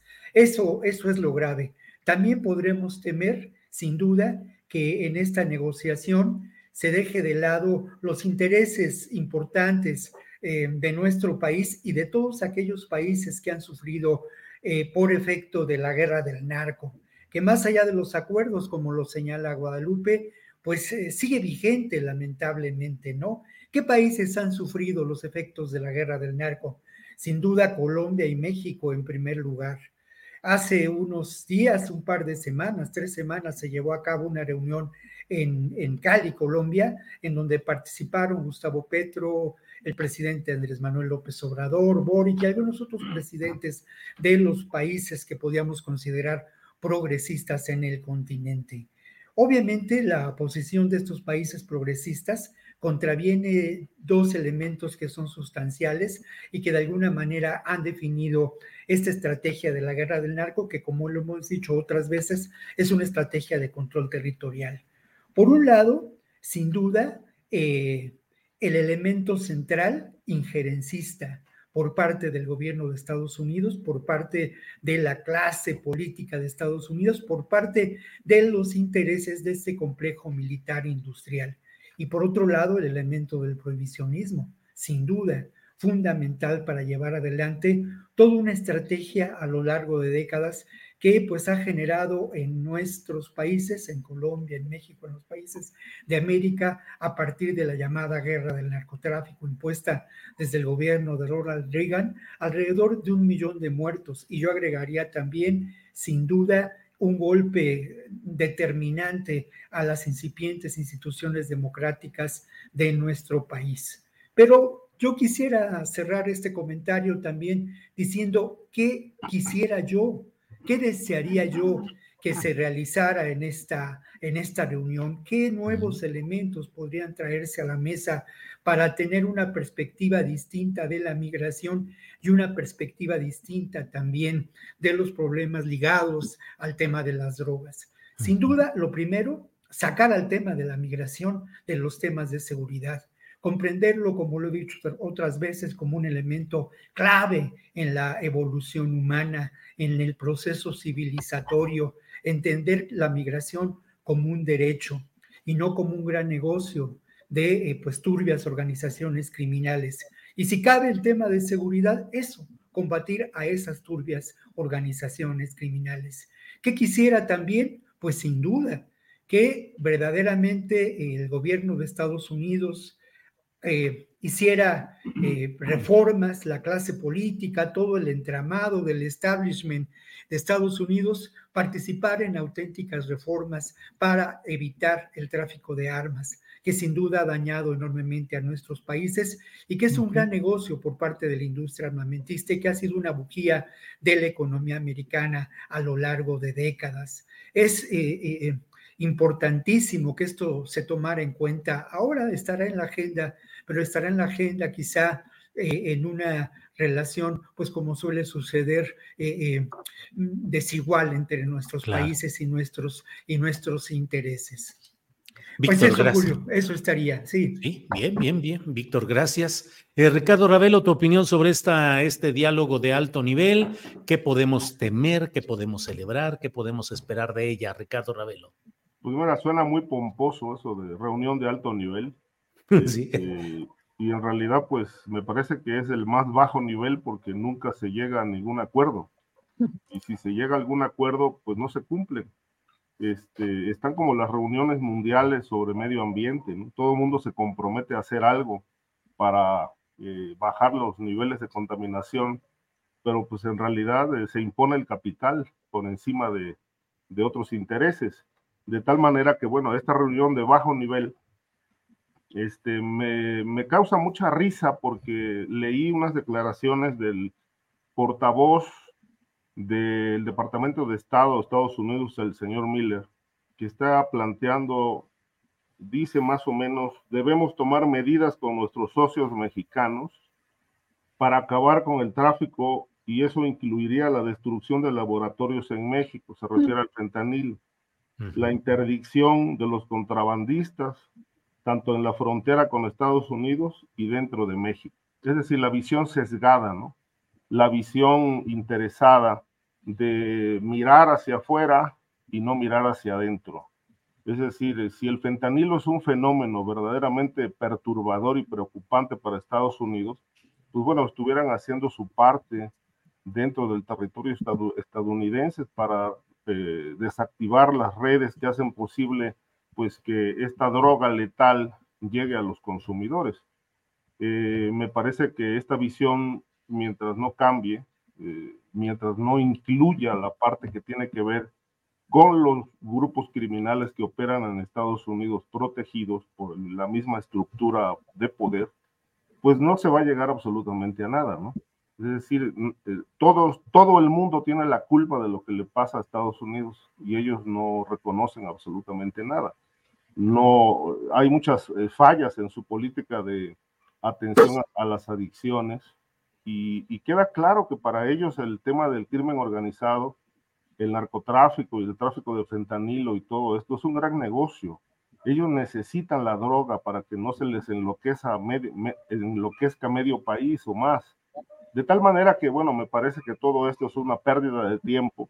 Las reuniones de alto nivel, pues nada más se discuten los temas, posiblemente se hagan algunas anotaciones, se obtenga un documento de lo que se acordó, pero del papel a los hechos, pues bueno, hay un abismo, porque estas políticas no se cumplen. Más bien cuando ellos quieren exigirle a México eh, que tomen algunas decisiones eh, su gobierno, pues se las, se las ordenan, ¿no? Como pasó con la militarización. Eh, este giro drástico que dio el presidente López Obrador para atender los intereses de Estados Unidos, este, de los que dice defendernos a los mexicanos, pero que más bien hay una política de entreguismo, es una, una el discurso y otra los hechos. La militarización fue una orden de Estados Unidos para militarizar puertos, aeropuertos, aduanas y todo el país ahora, Y esto no, esto no se tocó en ninguna reunión de alto nivel. Fue una decisión de la Casa Blanca que López Obrador la acató a pie juntillas y sin chistar de tal manera que pues yo es lo que podría opinar al respecto de esta reunión de bajo nivel. Bien, Ricardo, gracias. Vamos con Guadalupe Correa, Guadalupe Correa Cabrera. Eh, Guadalupe, eh, vamos a ver em, otro de los temas que tenemos pendiente en este día. Bueno, el sábado especial en el cual hubo movimiento de tropas y de personal y de vehículos, helicópteros en la región de Badiraguato, luego fue explicado que fueron el cambio de personal militar debido a que llegó un nuevo jefe de la zona militar y que en ese sentido se hace remoción o rotación de personal y que por eso se dio este movimiento en la zona de Badiraguato. Lo cierto es que los chapitos, o al menos Así se ha dicho que son ellos quienes han emitido órdenes para que ya no se comercie, se negocie, se haga nada relacionado con el fentanilo. Así de que, y que quien siga en esas actividades será castigado. ¿Qué opinas de ese desenlace tan peculiar de estos hechos? Todo ello en vísperas de la reunión de bajo nivel o de alto nivel de la que hoy estamos hablando, Guadalupe. Exactamente. De hecho, creo que, no sé si fuiste tú quien, quien, este, quien puso un tweet hace un par de días sobre, sobre este tema.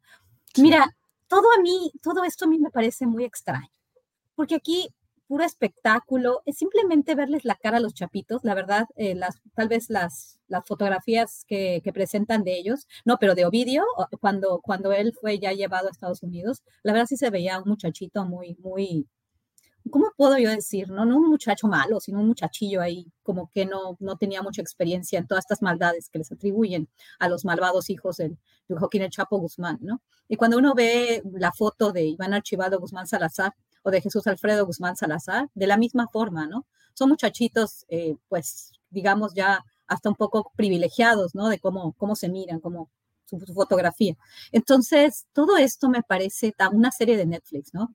Sí, llama la atención estas pancartas que surgen, ¿no? En la zona eh, de Badiraguato, de donde supuestamente son, todo esto alimentando esta perspectiva, esta visión que ellos ahora mandan, ¿no? Porque antes era el papá y ahora mandan ellos. A mí me, a mí me llamaría mucho la atención que todos ellos tuvieran, la, hubieran heredado, ¿no? Eh, la visión de hacer negocios del padre, siempre también he dudado un poco, ¿no? Considerando cuánta droga entra a los Estados Unidos y más cuando se habla del fentanilo. Lo que sí sé, por ejemplo, y es bien interesante, es eh, lo que sucede, por ejemplo, en Matamoros. En Matamoros sí hay y lo sé de varias fuentes y esto se ha comentado en varios espacios eh, y eso se comenta mucho en Matamoros.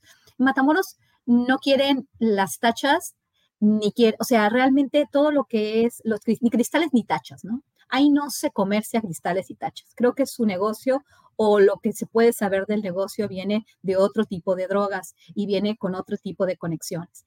Y me parece que hace sentido a mí lo que no me hace sentido es que de repente estos grupos que supuestamente son tan todopoderosos, ¿no? Igual el cártel Jalisco Nueva Generación, ahora es la crisis de los opiáceos y opioides y ahora vámonos con el tema de la heroína.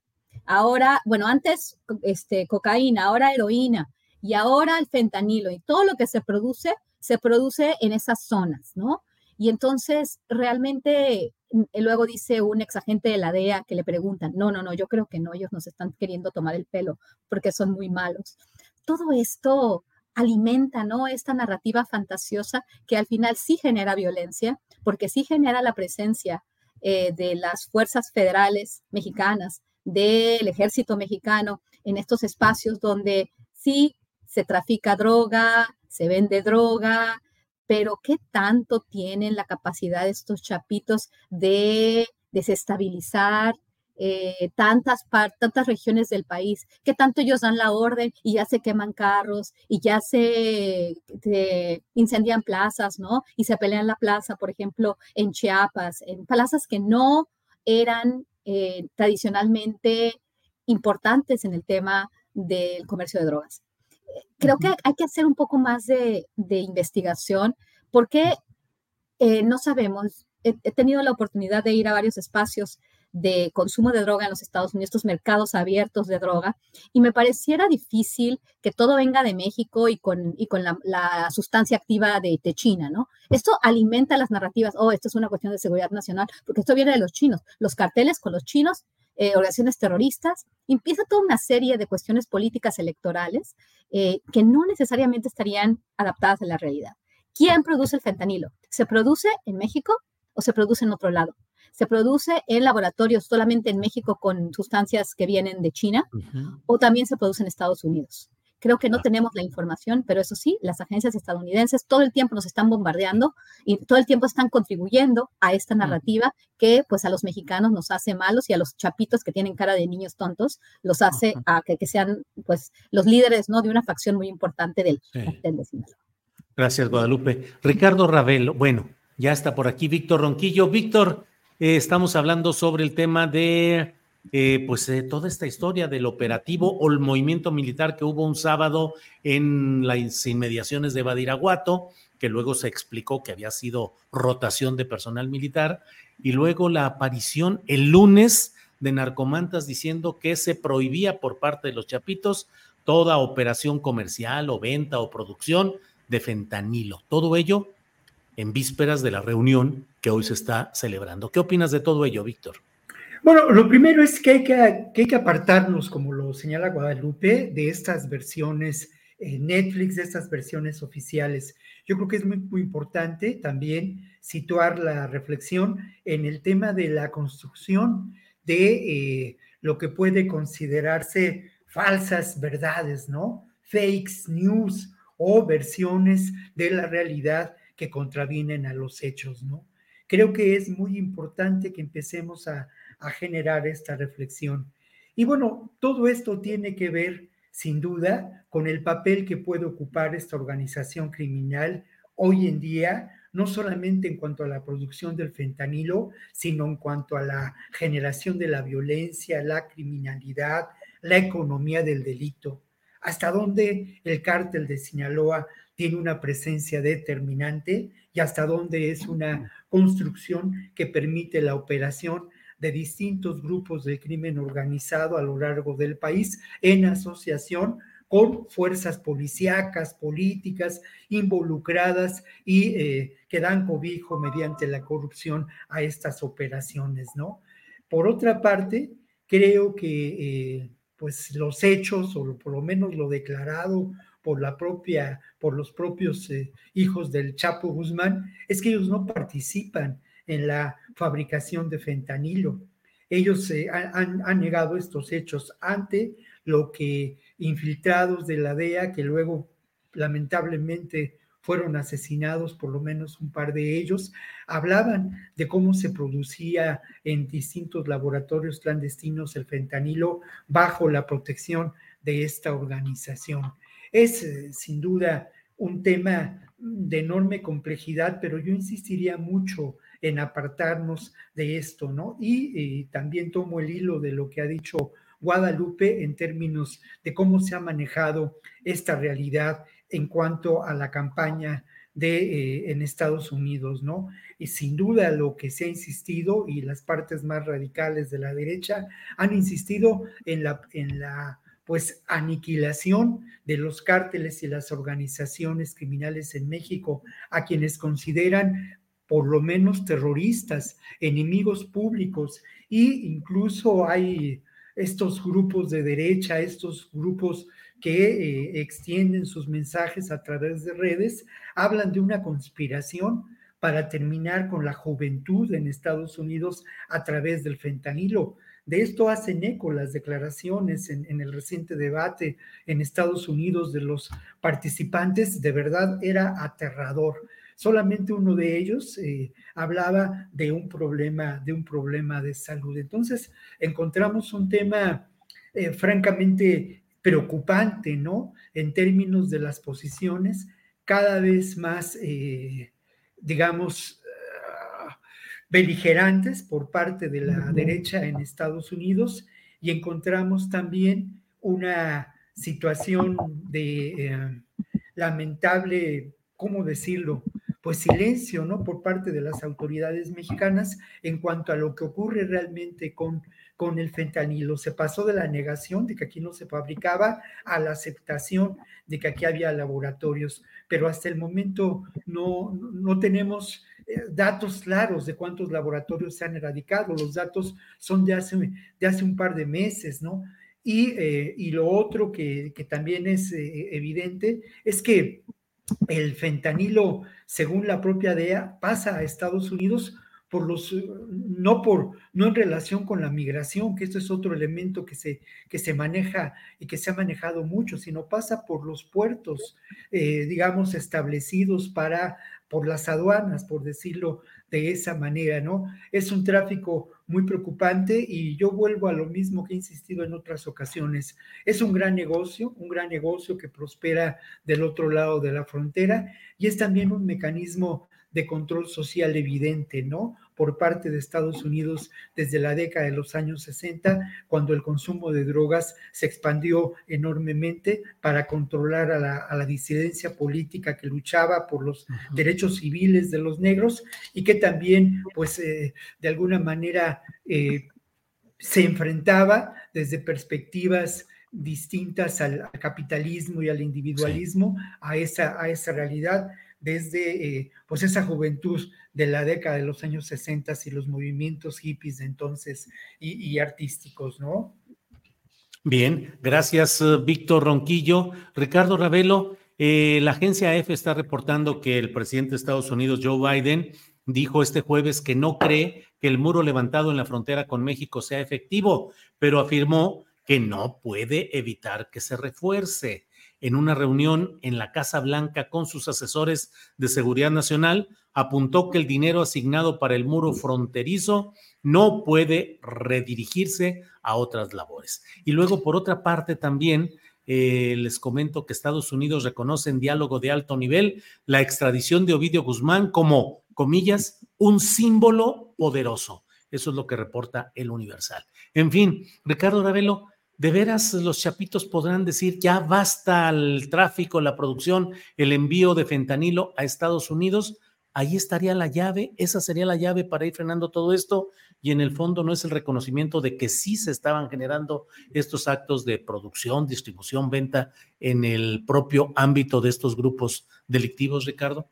Sí, Julio, mira, eh, voy a citar una, una frase de hace, hace algunos años que reproduje eh, por ahí en un texto que publiqué en proceso hace unos 20 años, donde Juan José Esparragosa Moreno, el azul, un personaje del crimen organizado que se autodesapareció y que las autoridades no han podido confirmar si está muerto o no.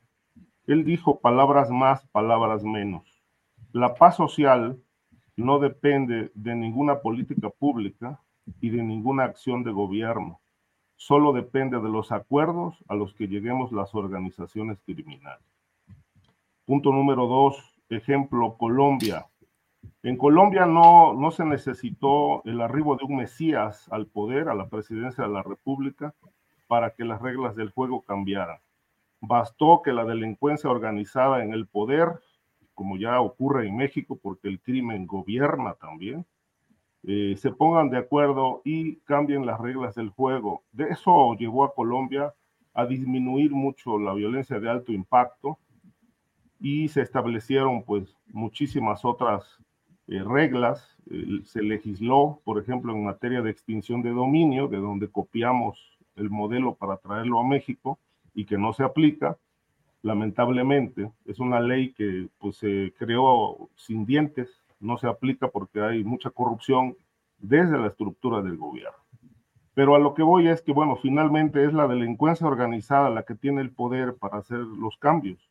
Si para los chapitos esto ya es un tema eh, finiquitado de que no van a, exportar ni a, procesar fentanilo, pues bueno, están poniendo el ejemplo eh, de, que las, de, que esta situación de, de, caos depende del freno que ponga la delincuencia organizada y no de las políticas públicas del gobierno, que hasta ahora no han servido absolutamente para nada. Llevamos cinco años eh, con el ofrecimiento reiterado de que se va a pacificar el país y finalmente, bueno, lo que impera es la violencia y la impunidad. De tal manera que, bueno, pues si la delincuencia organizada se pone de acuerdo para no exportar fentanilo, para no generar violencia, pues estaría dando un paso importante, porque finalmente de eso se trata, de pacificar el país. Pero hay que ver también este otro ángulo, es decir, si el gobierno da las facilidades para que delincuencia organizada y sus acciones y sus negocios se regulen y se pasen del lado de la legalidad.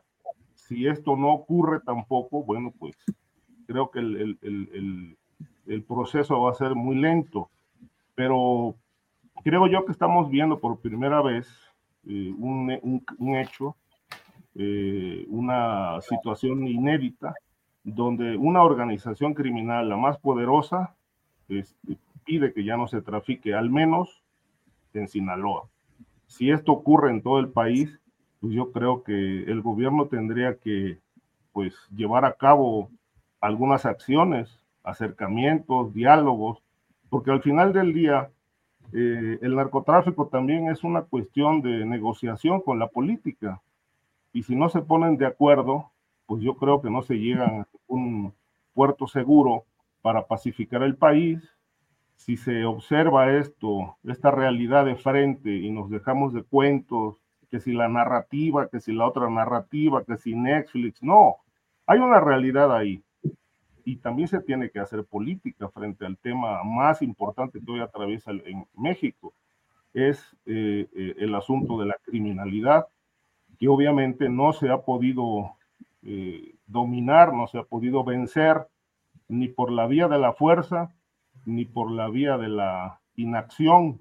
Entonces, ¿qué queda? Hacer política, acercarse, negociar con las organizaciones criminales, que también son pueblo, dice el presidente, y hay que verlos como seres humanos no violar sus derechos, pues entonces pónganse de acuerdo, hagan una mesa de alto nivel con todos los grupos criminales para llevar a cabo acciones de pacificación del territorio.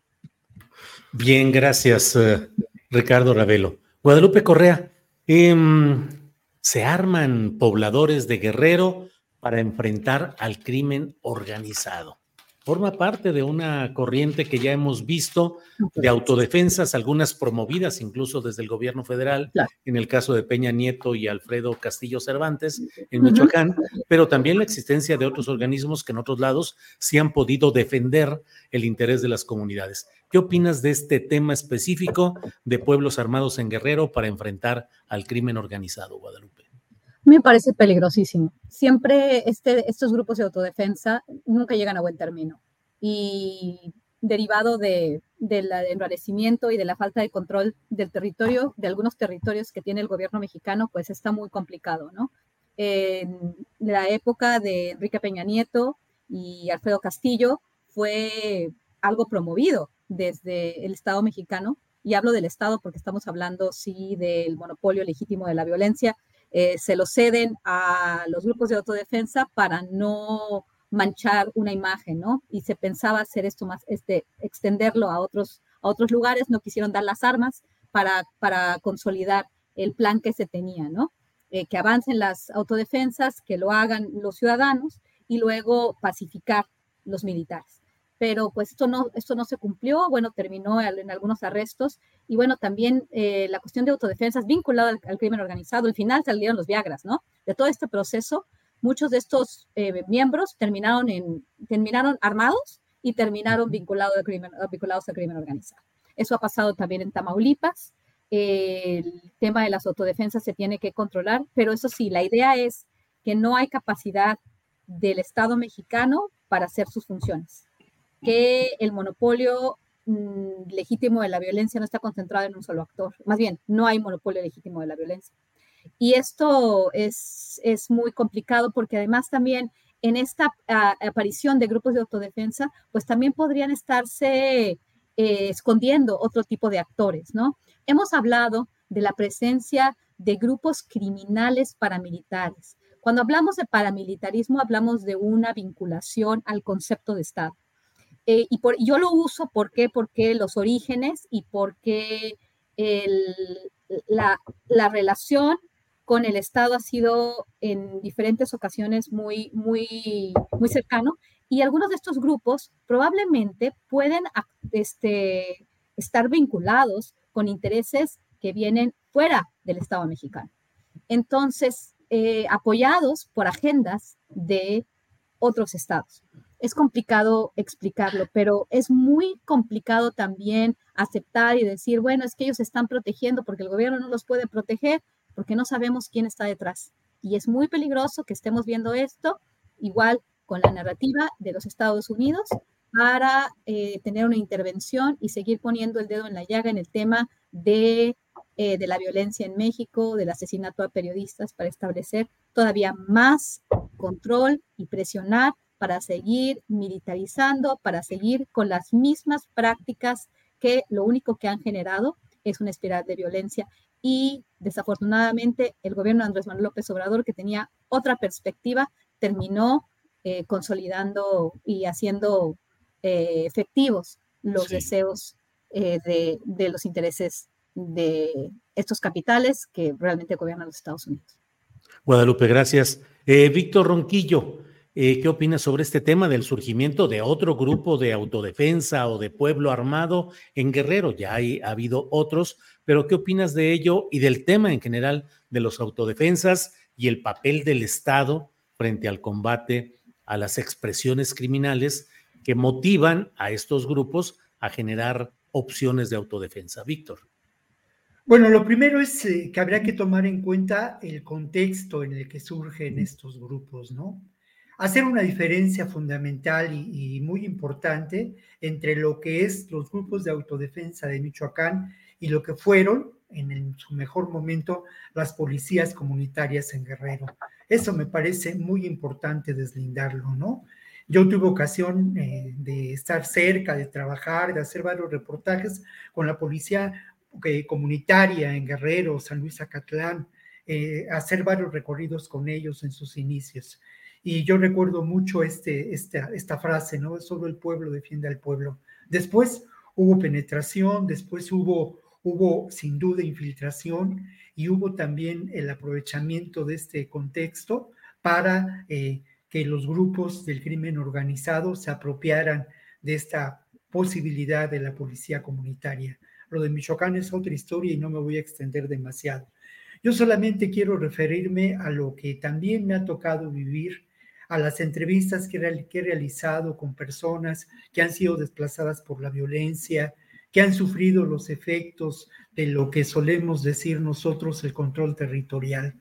Es el enorme dolor y la pérdida, la desesperación y sí, es cierto, ¿no? Ante el incumplimiento del Estado en algo que es fundamental y que es eh, preservar la vida y preservar los derechos de las personas. Sin duda, otro elemento de contexto que hay que mencionar es la ingobernabilidad que existe en extensas regiones de Guerrero. Esto no, no, lo, podemos, no lo podemos negar y eh, esto ocurre en esta, en esta región. Llama la atención en la crónica del compañero de la jornada de la conformación de este grupo el principio, lo que menciona del armamento precario de los jóvenes, de las personas mayores que integran este grupo. Y llama también la, atención, y yo lo voy, a, lo, voy a, lo voy a destacar, el que este grupo se, eh, se autodenomine Pueblos Unidos por la Paz en donde, bueno, al final de cuentas, eh, es muy sencillo desde nuestra posición, desde nuestros cubículos, desde el estudio del, desde el estudio del radio o desde la cabina de la radio, perdón, desde el estudio de televisión o desde la cabina de la radio, pues eh, considerar que hay infiltración y que, pero uno tendría que escuchar a estas personas, ¿no? Tendría que acercarse a ellos y entender la desesperación y la urgencia de eh, buscar preservar la seguridad.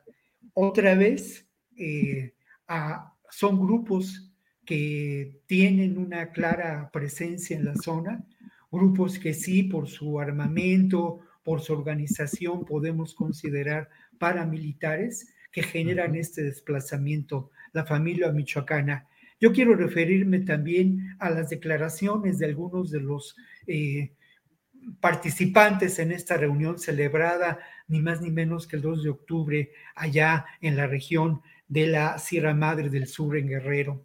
Ellos hablaban de que además de preservar la seguridad de sus familias, querían preservar lo que nosotros consideramos los recursos naturales, los ríos, las minas y los bosques, ¿no? que este, este reclamo por preservar esos recursos es un reclamo de muchos años por parte de las organizaciones campesinas en el estado de Guerrero. Por último, otro dato de contexto, es Guerrero, ¿eh? es Guerrero. Guerrero, donde desde hace décadas pues ha habido una, una insurgencia muy importante precisamente por parte de los grupos campesinos. Bien, gracias, gracias, eh, eh, Víctor. Eh, Ricardo Ravelo, ¿qué opinas sobre este tema de autodefensas, Guerrero y en general lo que implican este tipo de organizaciones? Ricardo.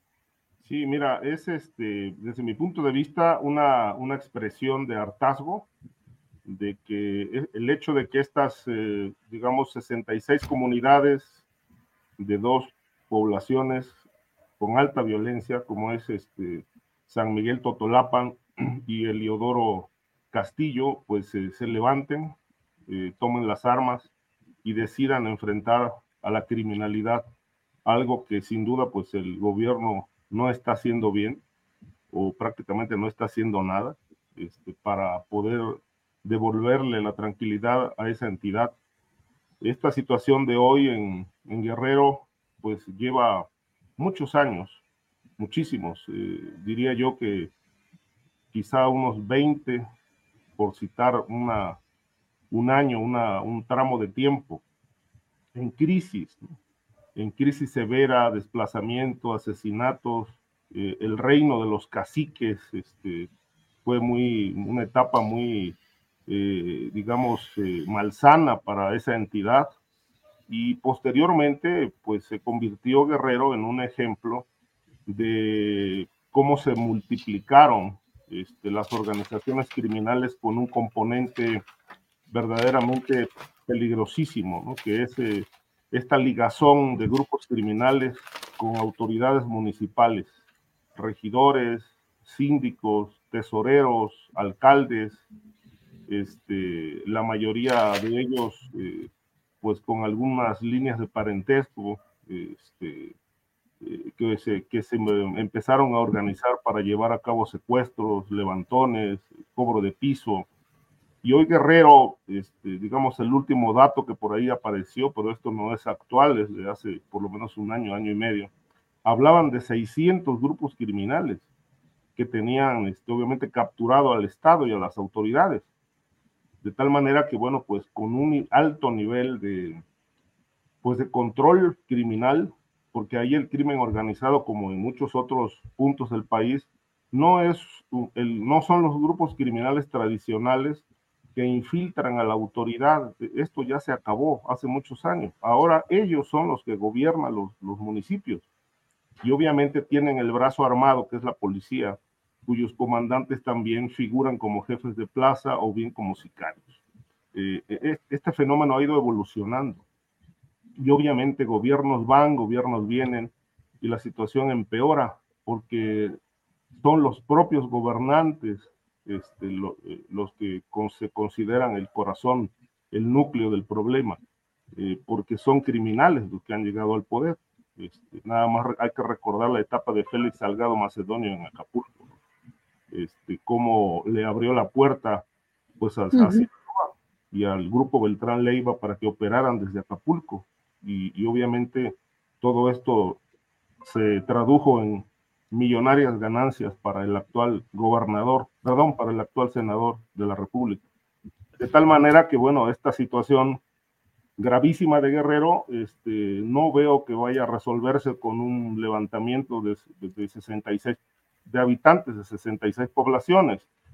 ¿Cómo pueden correr la suerte de, de las mismas autodefensas que surgieron en, en Michoacán, que fueron cooptadas por el crimen organizado?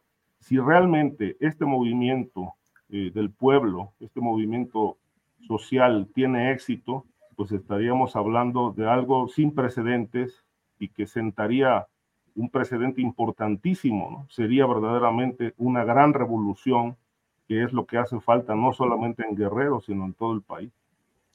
Bien, gracias. Eh, Guadalupe Correa, hay otro tema que también pues resulta eh, pertinente, creo yo, abordar lo que ha sido el asesinato de encuestadores de Morena en Chiapas, en un contexto que puede atribuirse a asuntos pues de locales o de otro tipo de cosas, pero que no deja de ser un mensaje preocupante en un proceso electoral que se eh, perfila como muy complicado. ¿Qué opinas, Guadalupe, de este tema?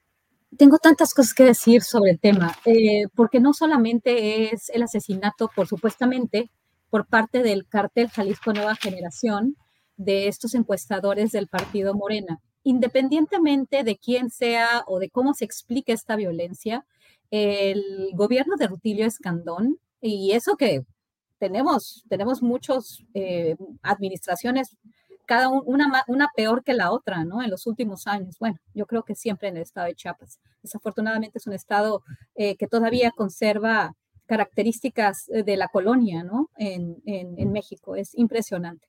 Em, en ese sentido, creo que esto va abonando a esta idea que de repente surge que tenemos grupos de narcotráfico participando y ahora matando a encuestadores, vamos ahora la labor del periodista en Chiapas se hace muy complicado. No estoy diciendo que no exista, simplemente estoy diciendo que la historia que nos están contando no hace sentido si, nos estamos eh, entendiendo las dinámicas. ¿Por qué el cártel Jalisco Nueva Generación y el cártel de Sinaloa, que supuestamente, porque, porque aquí la idea es el gobierno está defendiendo y además es Morena, ¿no? Estamos hablando de Morena, estamos hablando de un gobernador del partido en el poder, estamos hablando de la presencia de un grupo que se dice ser un grupo del narcotráfico, que se dice llamar Cártel Jalisco Nueva Generación, que forma parte de una gran organización que opera como una gran corporación criminal. Yo no lo creo. Fíjate que aquí sí le doy la razón totalmente a Ricardo cuando escribió el libro de la franquicia criminal los Zetas. Creo que esto sí estamos hablando de una franquicia criminal. En el caso del llamado Cártel Jalisco Nueva Generación. ¿Qué buscan estos grupos? ¿Qué buscan? El, el, eh, ¿Y quiénes son? ¿Realmente son parte de una gran corporación? ¿O es una franquicia criminal que dice, yo soy Cártel Jalisco Nueva Generación, voy a matar, voy a enfrentarme supuestamente con el cártel de Sinaloa? ¿Qué tipo de droga se trae de, Guatemala cuando estamos hablando del fentanilo que supuestamente se produce más cerca de la frontera para reducir costos? ¿Estamos hablando de narcotráfico o estamos hablando de otro tipo de cuestiones que tienen que ver, como dicen los zapatistas, de estrategias de reordenamiento territorial que tienen también mucho que ver con los megaproyectos, con el tren Maya, con el tren transísmico, con el aeropuerto y cómo este plan Marshall que buscaba el presidente Andrés Manuel López Obrador cuando Trump, eh, ah, bueno, cuando llega a la presidencia y Trump está en la presidencia, tiene también que ver con el control de los flujos migratorios. Ah, escuché que este, Marta Olivia me acaba de mandar una nota, nos acaba de mandar una nota con relación a que hay 10.000 personas en la frontera de Matamoros, estuvo la parte de lo de Eagle y Piedras Negras, o sea, flujos que ahora sí están saliéndose de control supuestamente, ¿no? Eh, hay muchas personas esperando llegar a los, los Estados Unidos, imágenes de personas tratando de entrar así, este, corriendo en, la frontera central. Este, ¿De qué estamos hablando? ¿Queremos traer a más militares para que se eviten ¿no? estos asesinatos? ¿Quiénes son estos grupos? De nuevo, ¿quién es el cártel Jalisco Nueva Generación? ¿Aquí estamos hablando de una pelea de plazas de narcotráfico o estamos hablando de algo más? Yo solamente quiero dejarlo ahí y creo que es, muy importante que sigamos eh, la discusión y también entendamos que Chiapas es un estado estratégico, no solamente por las obras, eh, por los megaproyectos, sino también por los recursos. Y están sucediendo muchas cosas, grupos paramilitares que surgieron en los noventas, que se han extendido, que se han consolidado, que se han vinculado también a movimientos que empezaron como, movimientos sociales. Ya lo dijo el zapatismo, eh, ha hecho una crítica muy importante con relación a la militarización y a, la, para, y a los grupos paramilitares que están operando como quieren, ¿no? Y bajo este estigma, esta etiqueta de que estamos hablando de, narcos, estamos hablando de drogas. Bien, gracias. Eh, estamos ya en la parte final y déjenme compartir con ustedes esta nota que están publicando el Universal en su portal y también La Silla Rota. El hecho de que una serie de persecuciones y enfrentamientos se desataron hoy en Nueva Italia, municipio de Mújica, Michoacán, luego de que un grupo criminal atacara a militares. El operativo iba dirigido a la captura de un objetivo criminal, por lo que sujetos fuertemente armados atacaron al personal militar. El cártel que opera en ese lugar movilizó a pobladores para que realizaran bloqueos e impedir que arribaran más refuerzos eh, federales en apoyo a sus compañeros. Bueno, pues estamos ya en los últimos 10 minutos del programa, así es que les pido eh, postrecito de unos tres minutos cada quien, lo que deseen agregar. Ricardo Ravelo, por favor. Perdón, eh, le tocaba a Víctor no, no, no pasa nada, está muy bien. Mira, Víctor, yo creo que solamente una pequeña reflexión primero. Parecería que el país se lo están disputando el cártel Jalisco Nueva Generación y el cártel de Sinaloa, ¿no? En todas partes vemos esos conflictos. Y luego lo otro, el sometimiento por parte del, del, terror de estos grupos criminales, ¿no? Y solamente un apunte en términos de que, eh, pues, temiblemente, el gran elector en las próximas elecciones puede ser el crimen organizado, no tanto a nivel, a nivel nacional, sino en los municipios, donde, como lo señalaba Ricardo, estos grupos criminales son eh, quienes lamentablemente gobiernan en, muchos, en muchas regiones de nuestro país. Una, una alusión o una mención a un estudio publicado hace algún tiempo por el, por el Instituto Federal Electoral, por el INE, Instituto Nacional Electoral, que refiere cómo la violencia política en las elecciones de 2021 pues se dieron mayormente en Veracruz, en Guerrero y en el Estado de México.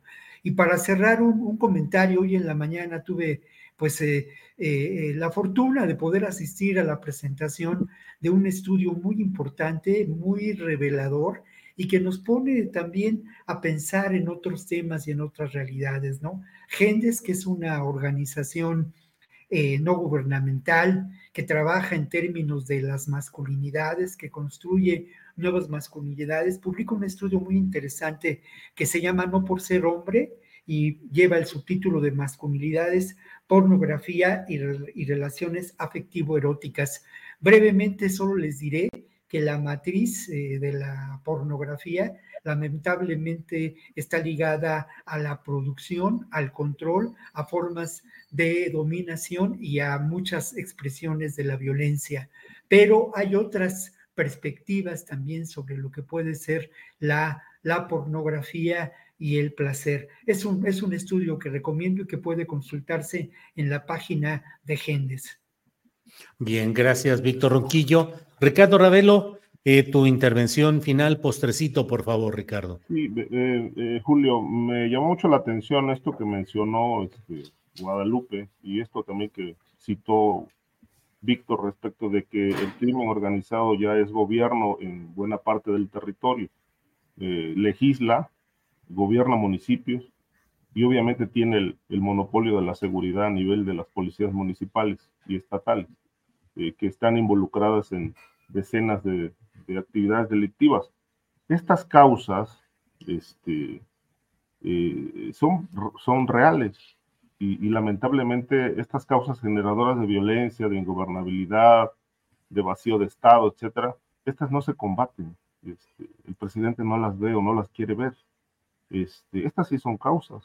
La corrupción institucional es otra causa, la narcopolítica es otra causa, eh, el contubernio del poder eh, a, cualquier nivel eh, con la delincuencia organizada es otra causa. no vemos por ningún lado una acción del gobierno este, para llevar a cabo un desmantelamiento de toda esta estructura y este andamiaje político y criminal que tiene al país sumido en una crisis de inseguridad pública. lo de Chiapas, me parece que, bueno, pues el asesinato y secuestro de estos encuestadores pues eh, da cuenta de que ya la guerra entre dos grupos criminales que se disputan el territorio, pues ya escaló a ese nivel, ¿no? Y seguirá escalando en tanto no haya una intervención del Estado para pacificar ese territorio. La zona sur, sureste de México, es una región de alta actividad criminal, tráfico humano, este, tráfico de drogas, todo lo que cruza por Chiapas, de tal manera que, bueno, es la zona de abastecimiento de la mayor parte de los grupos criminales que operan en México, que son aproximadamente 20, con todos los ramajes que podamos citar eh, de células que están también activas. Eh, esto obviamente, si no se lleva a cabo una revolución y una, una política eh, conjunta, yo insisto en, los estados de excepción este, para poder rescatar a la, a la sociedad y rescatar a los territorios de la criminalidad sería una medida que podría resultar efectiva, pero lejos de eso, pues este, se sigue imponiendo la no acción y la impunidad. Y para colmo de males, el gobierno les otorga o les aporta más infraestructura. Yo no dudo que el tren Maya tarde que temprano, más temprano que tarde, pues se, servirá como un instrumento de la delincuencia organizada para el tráfico de drogas y el tráfico humano. Ricardo, gracias. Víctor.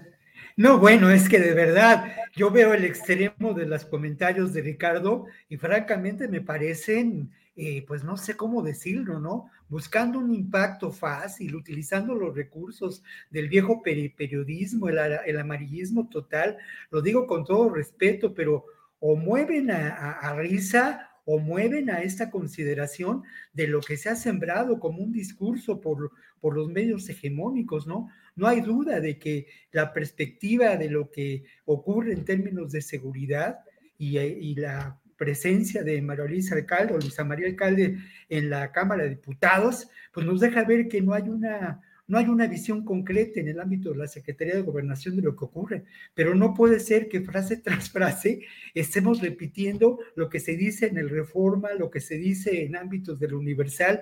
Creo que tenemos que ser un poco más rigurosos en nuestros juicios y no eh, estar haciendo, desde mi punto de vista, con todo respeto lo digo, Ricardo, pues esta demagogia política, ¿no? Tras de un discurso que dista mucho, con todo respeto, de un ejercicio reflexivo, teórico, ¿no? Creo que, pues yo, yo pediría un poco más de rigor, ¿no?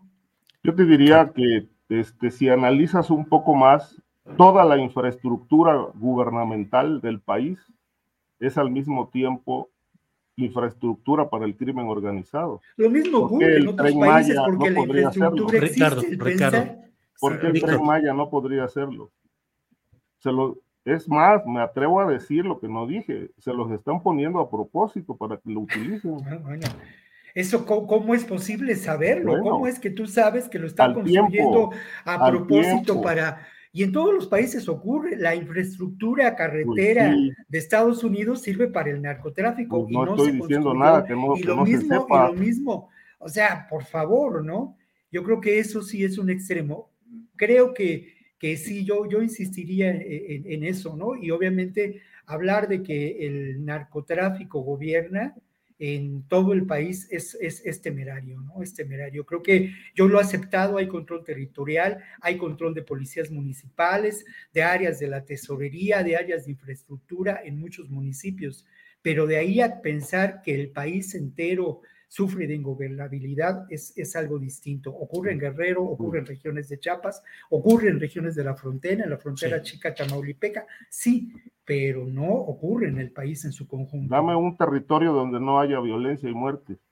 Bueno, no, eso, eso no es posible. dame un territorio donde no haya violencia y muerte en el mundo. O sea, así de sencillo. Eso es una condición. Estamos hablando de, estamos hablando de la realidad, no solamente de México. Pues Esto es un argumento muy falaz. Dame un territorio donde no haya violencia. Yo nada más refiero lo que, lo que ocurre. Yo te puedo decir, dame un territorio donde no haya Y yo creo que lo que se trata aquí es de decir las cosas, no de, no de omitir. No, pero decir las cosas con rigor. Claro. Y con, seriedad. Lo del tren Maya, yo nada más te doy unos meses después de que lo echen el tren Maya para el narco. Lo que estás diciendo es que el tren Maya se está construyendo para el para fomentar el narcotráfico. Aquí lo vamos a discutir. Guadalupe Correa Cabrera, por favor, Guadalupe. Yo, yo, yo, quiero, yo, quiero, yo quiero comentar porque me parece interesante. Yo de verdad eh, no creo que, que el país esté dominado por el narcotráfico. Definitivamente no.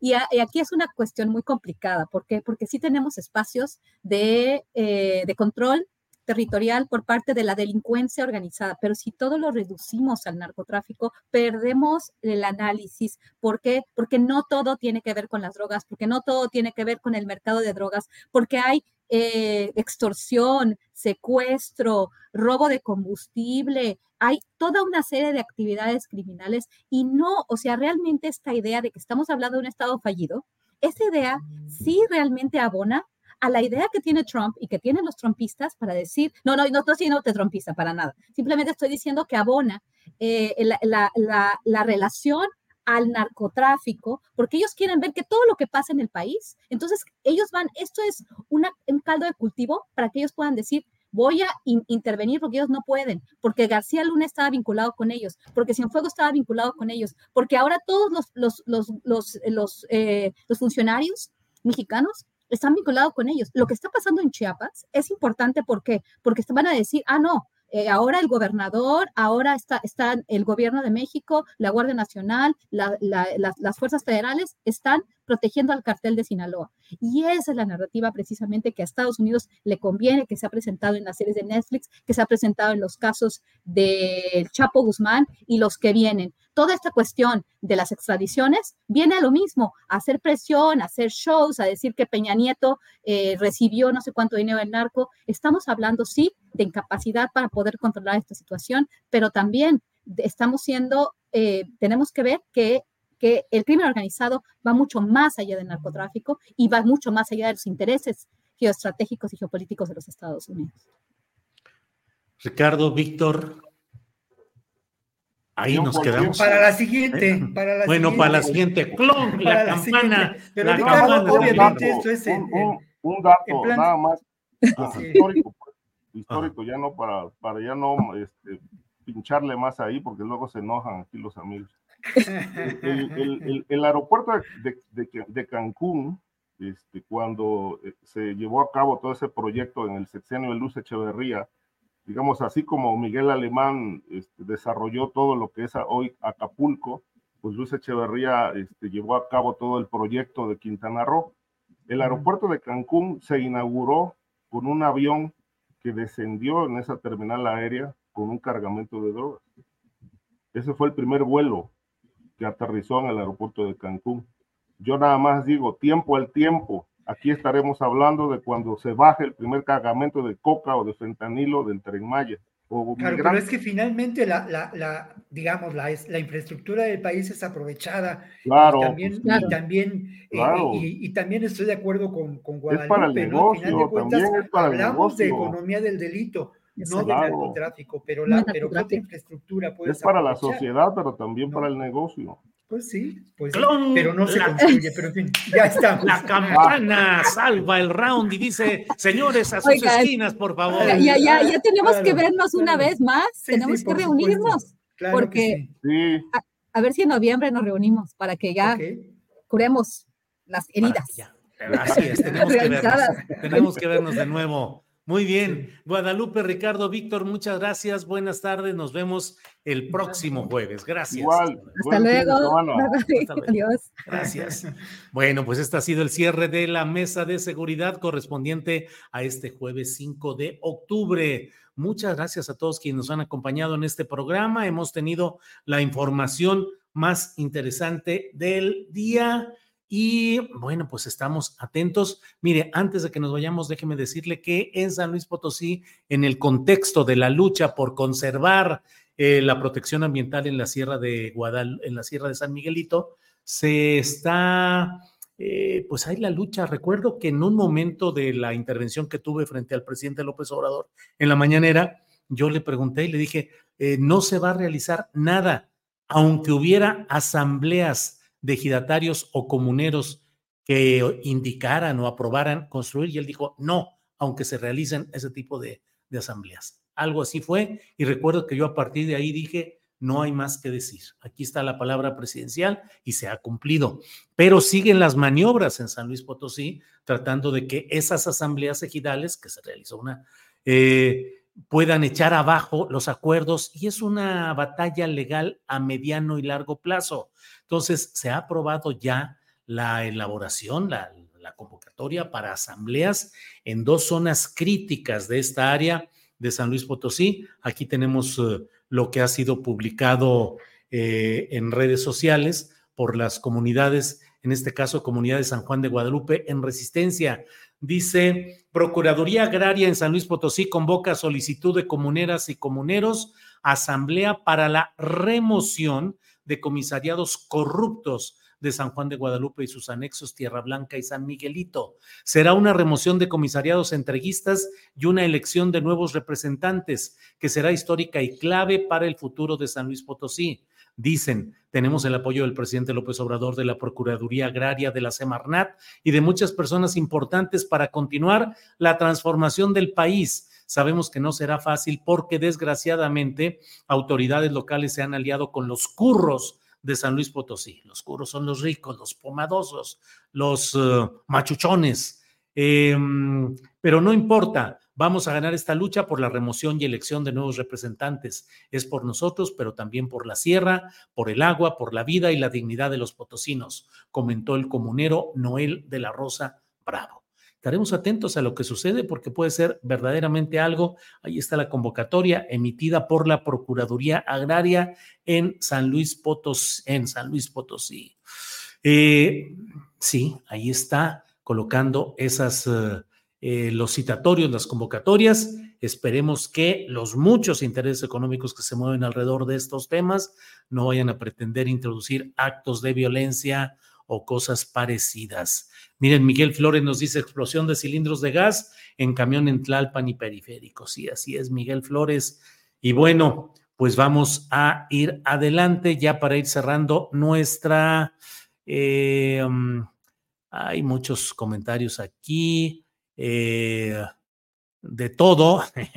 Rommel Andrade dice Excelso Ravelo. Otros dicen, a Cuevas le gusta el lujo, no deben de darle tanto poder, pues quién sabe quién le ayuda. Ya hubo otro zafarrancho, otro altercado en esta gira, pues tan rara, la gira negra de Sandra Cuevas. Hubo incidentes ya hoy que están siendo reportados en las instancias de, mm, de las redes sociales pues del recorrido que hoy está haciendo y en el cual hubo eh, confrontación con pobladores, eh, salieron gente con machetes, aventaron eh, sillas, de todo hubo y bueno, pues ahí sigue pues la esta gira tan peculiar de alguien que ni es candidata ni tiene partido todavía, que la esté impulsando y sin embargo está en este camino tan especial.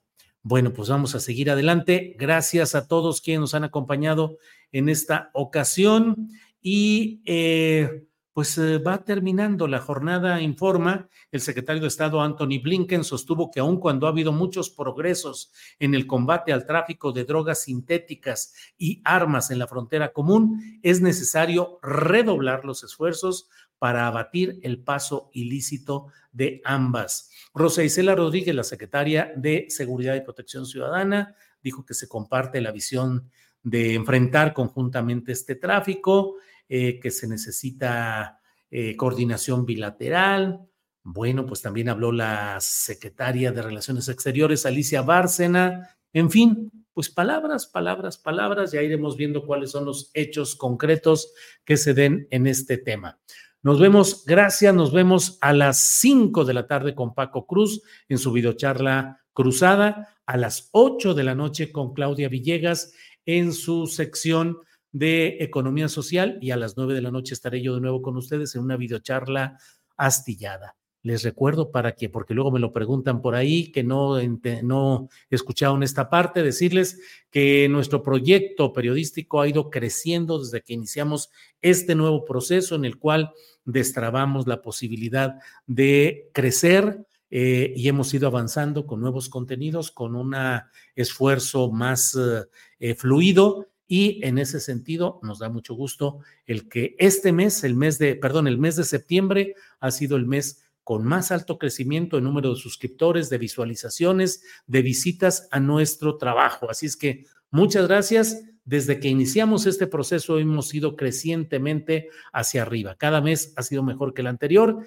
y el de esta ocasión de septiembre es el más alto de toda la historia que tenemos de Astillero Informa y así hemos de seguir. Gracias por su apoyo, gracias por estar compartiendo este esfuerzo. Recuerden, un like no nos cae mal, un apoyo económico tampoco, suscripción quien no lo haya hecho, ayúdenos con todo ello, que vamos creciendo y ahora sí que puro para adelante. Muchas gracias, gracias y nos vemos en los horarios que he dicho más tarde y yo en particular a las nueve de la noche. Gracias. Hasta pronto.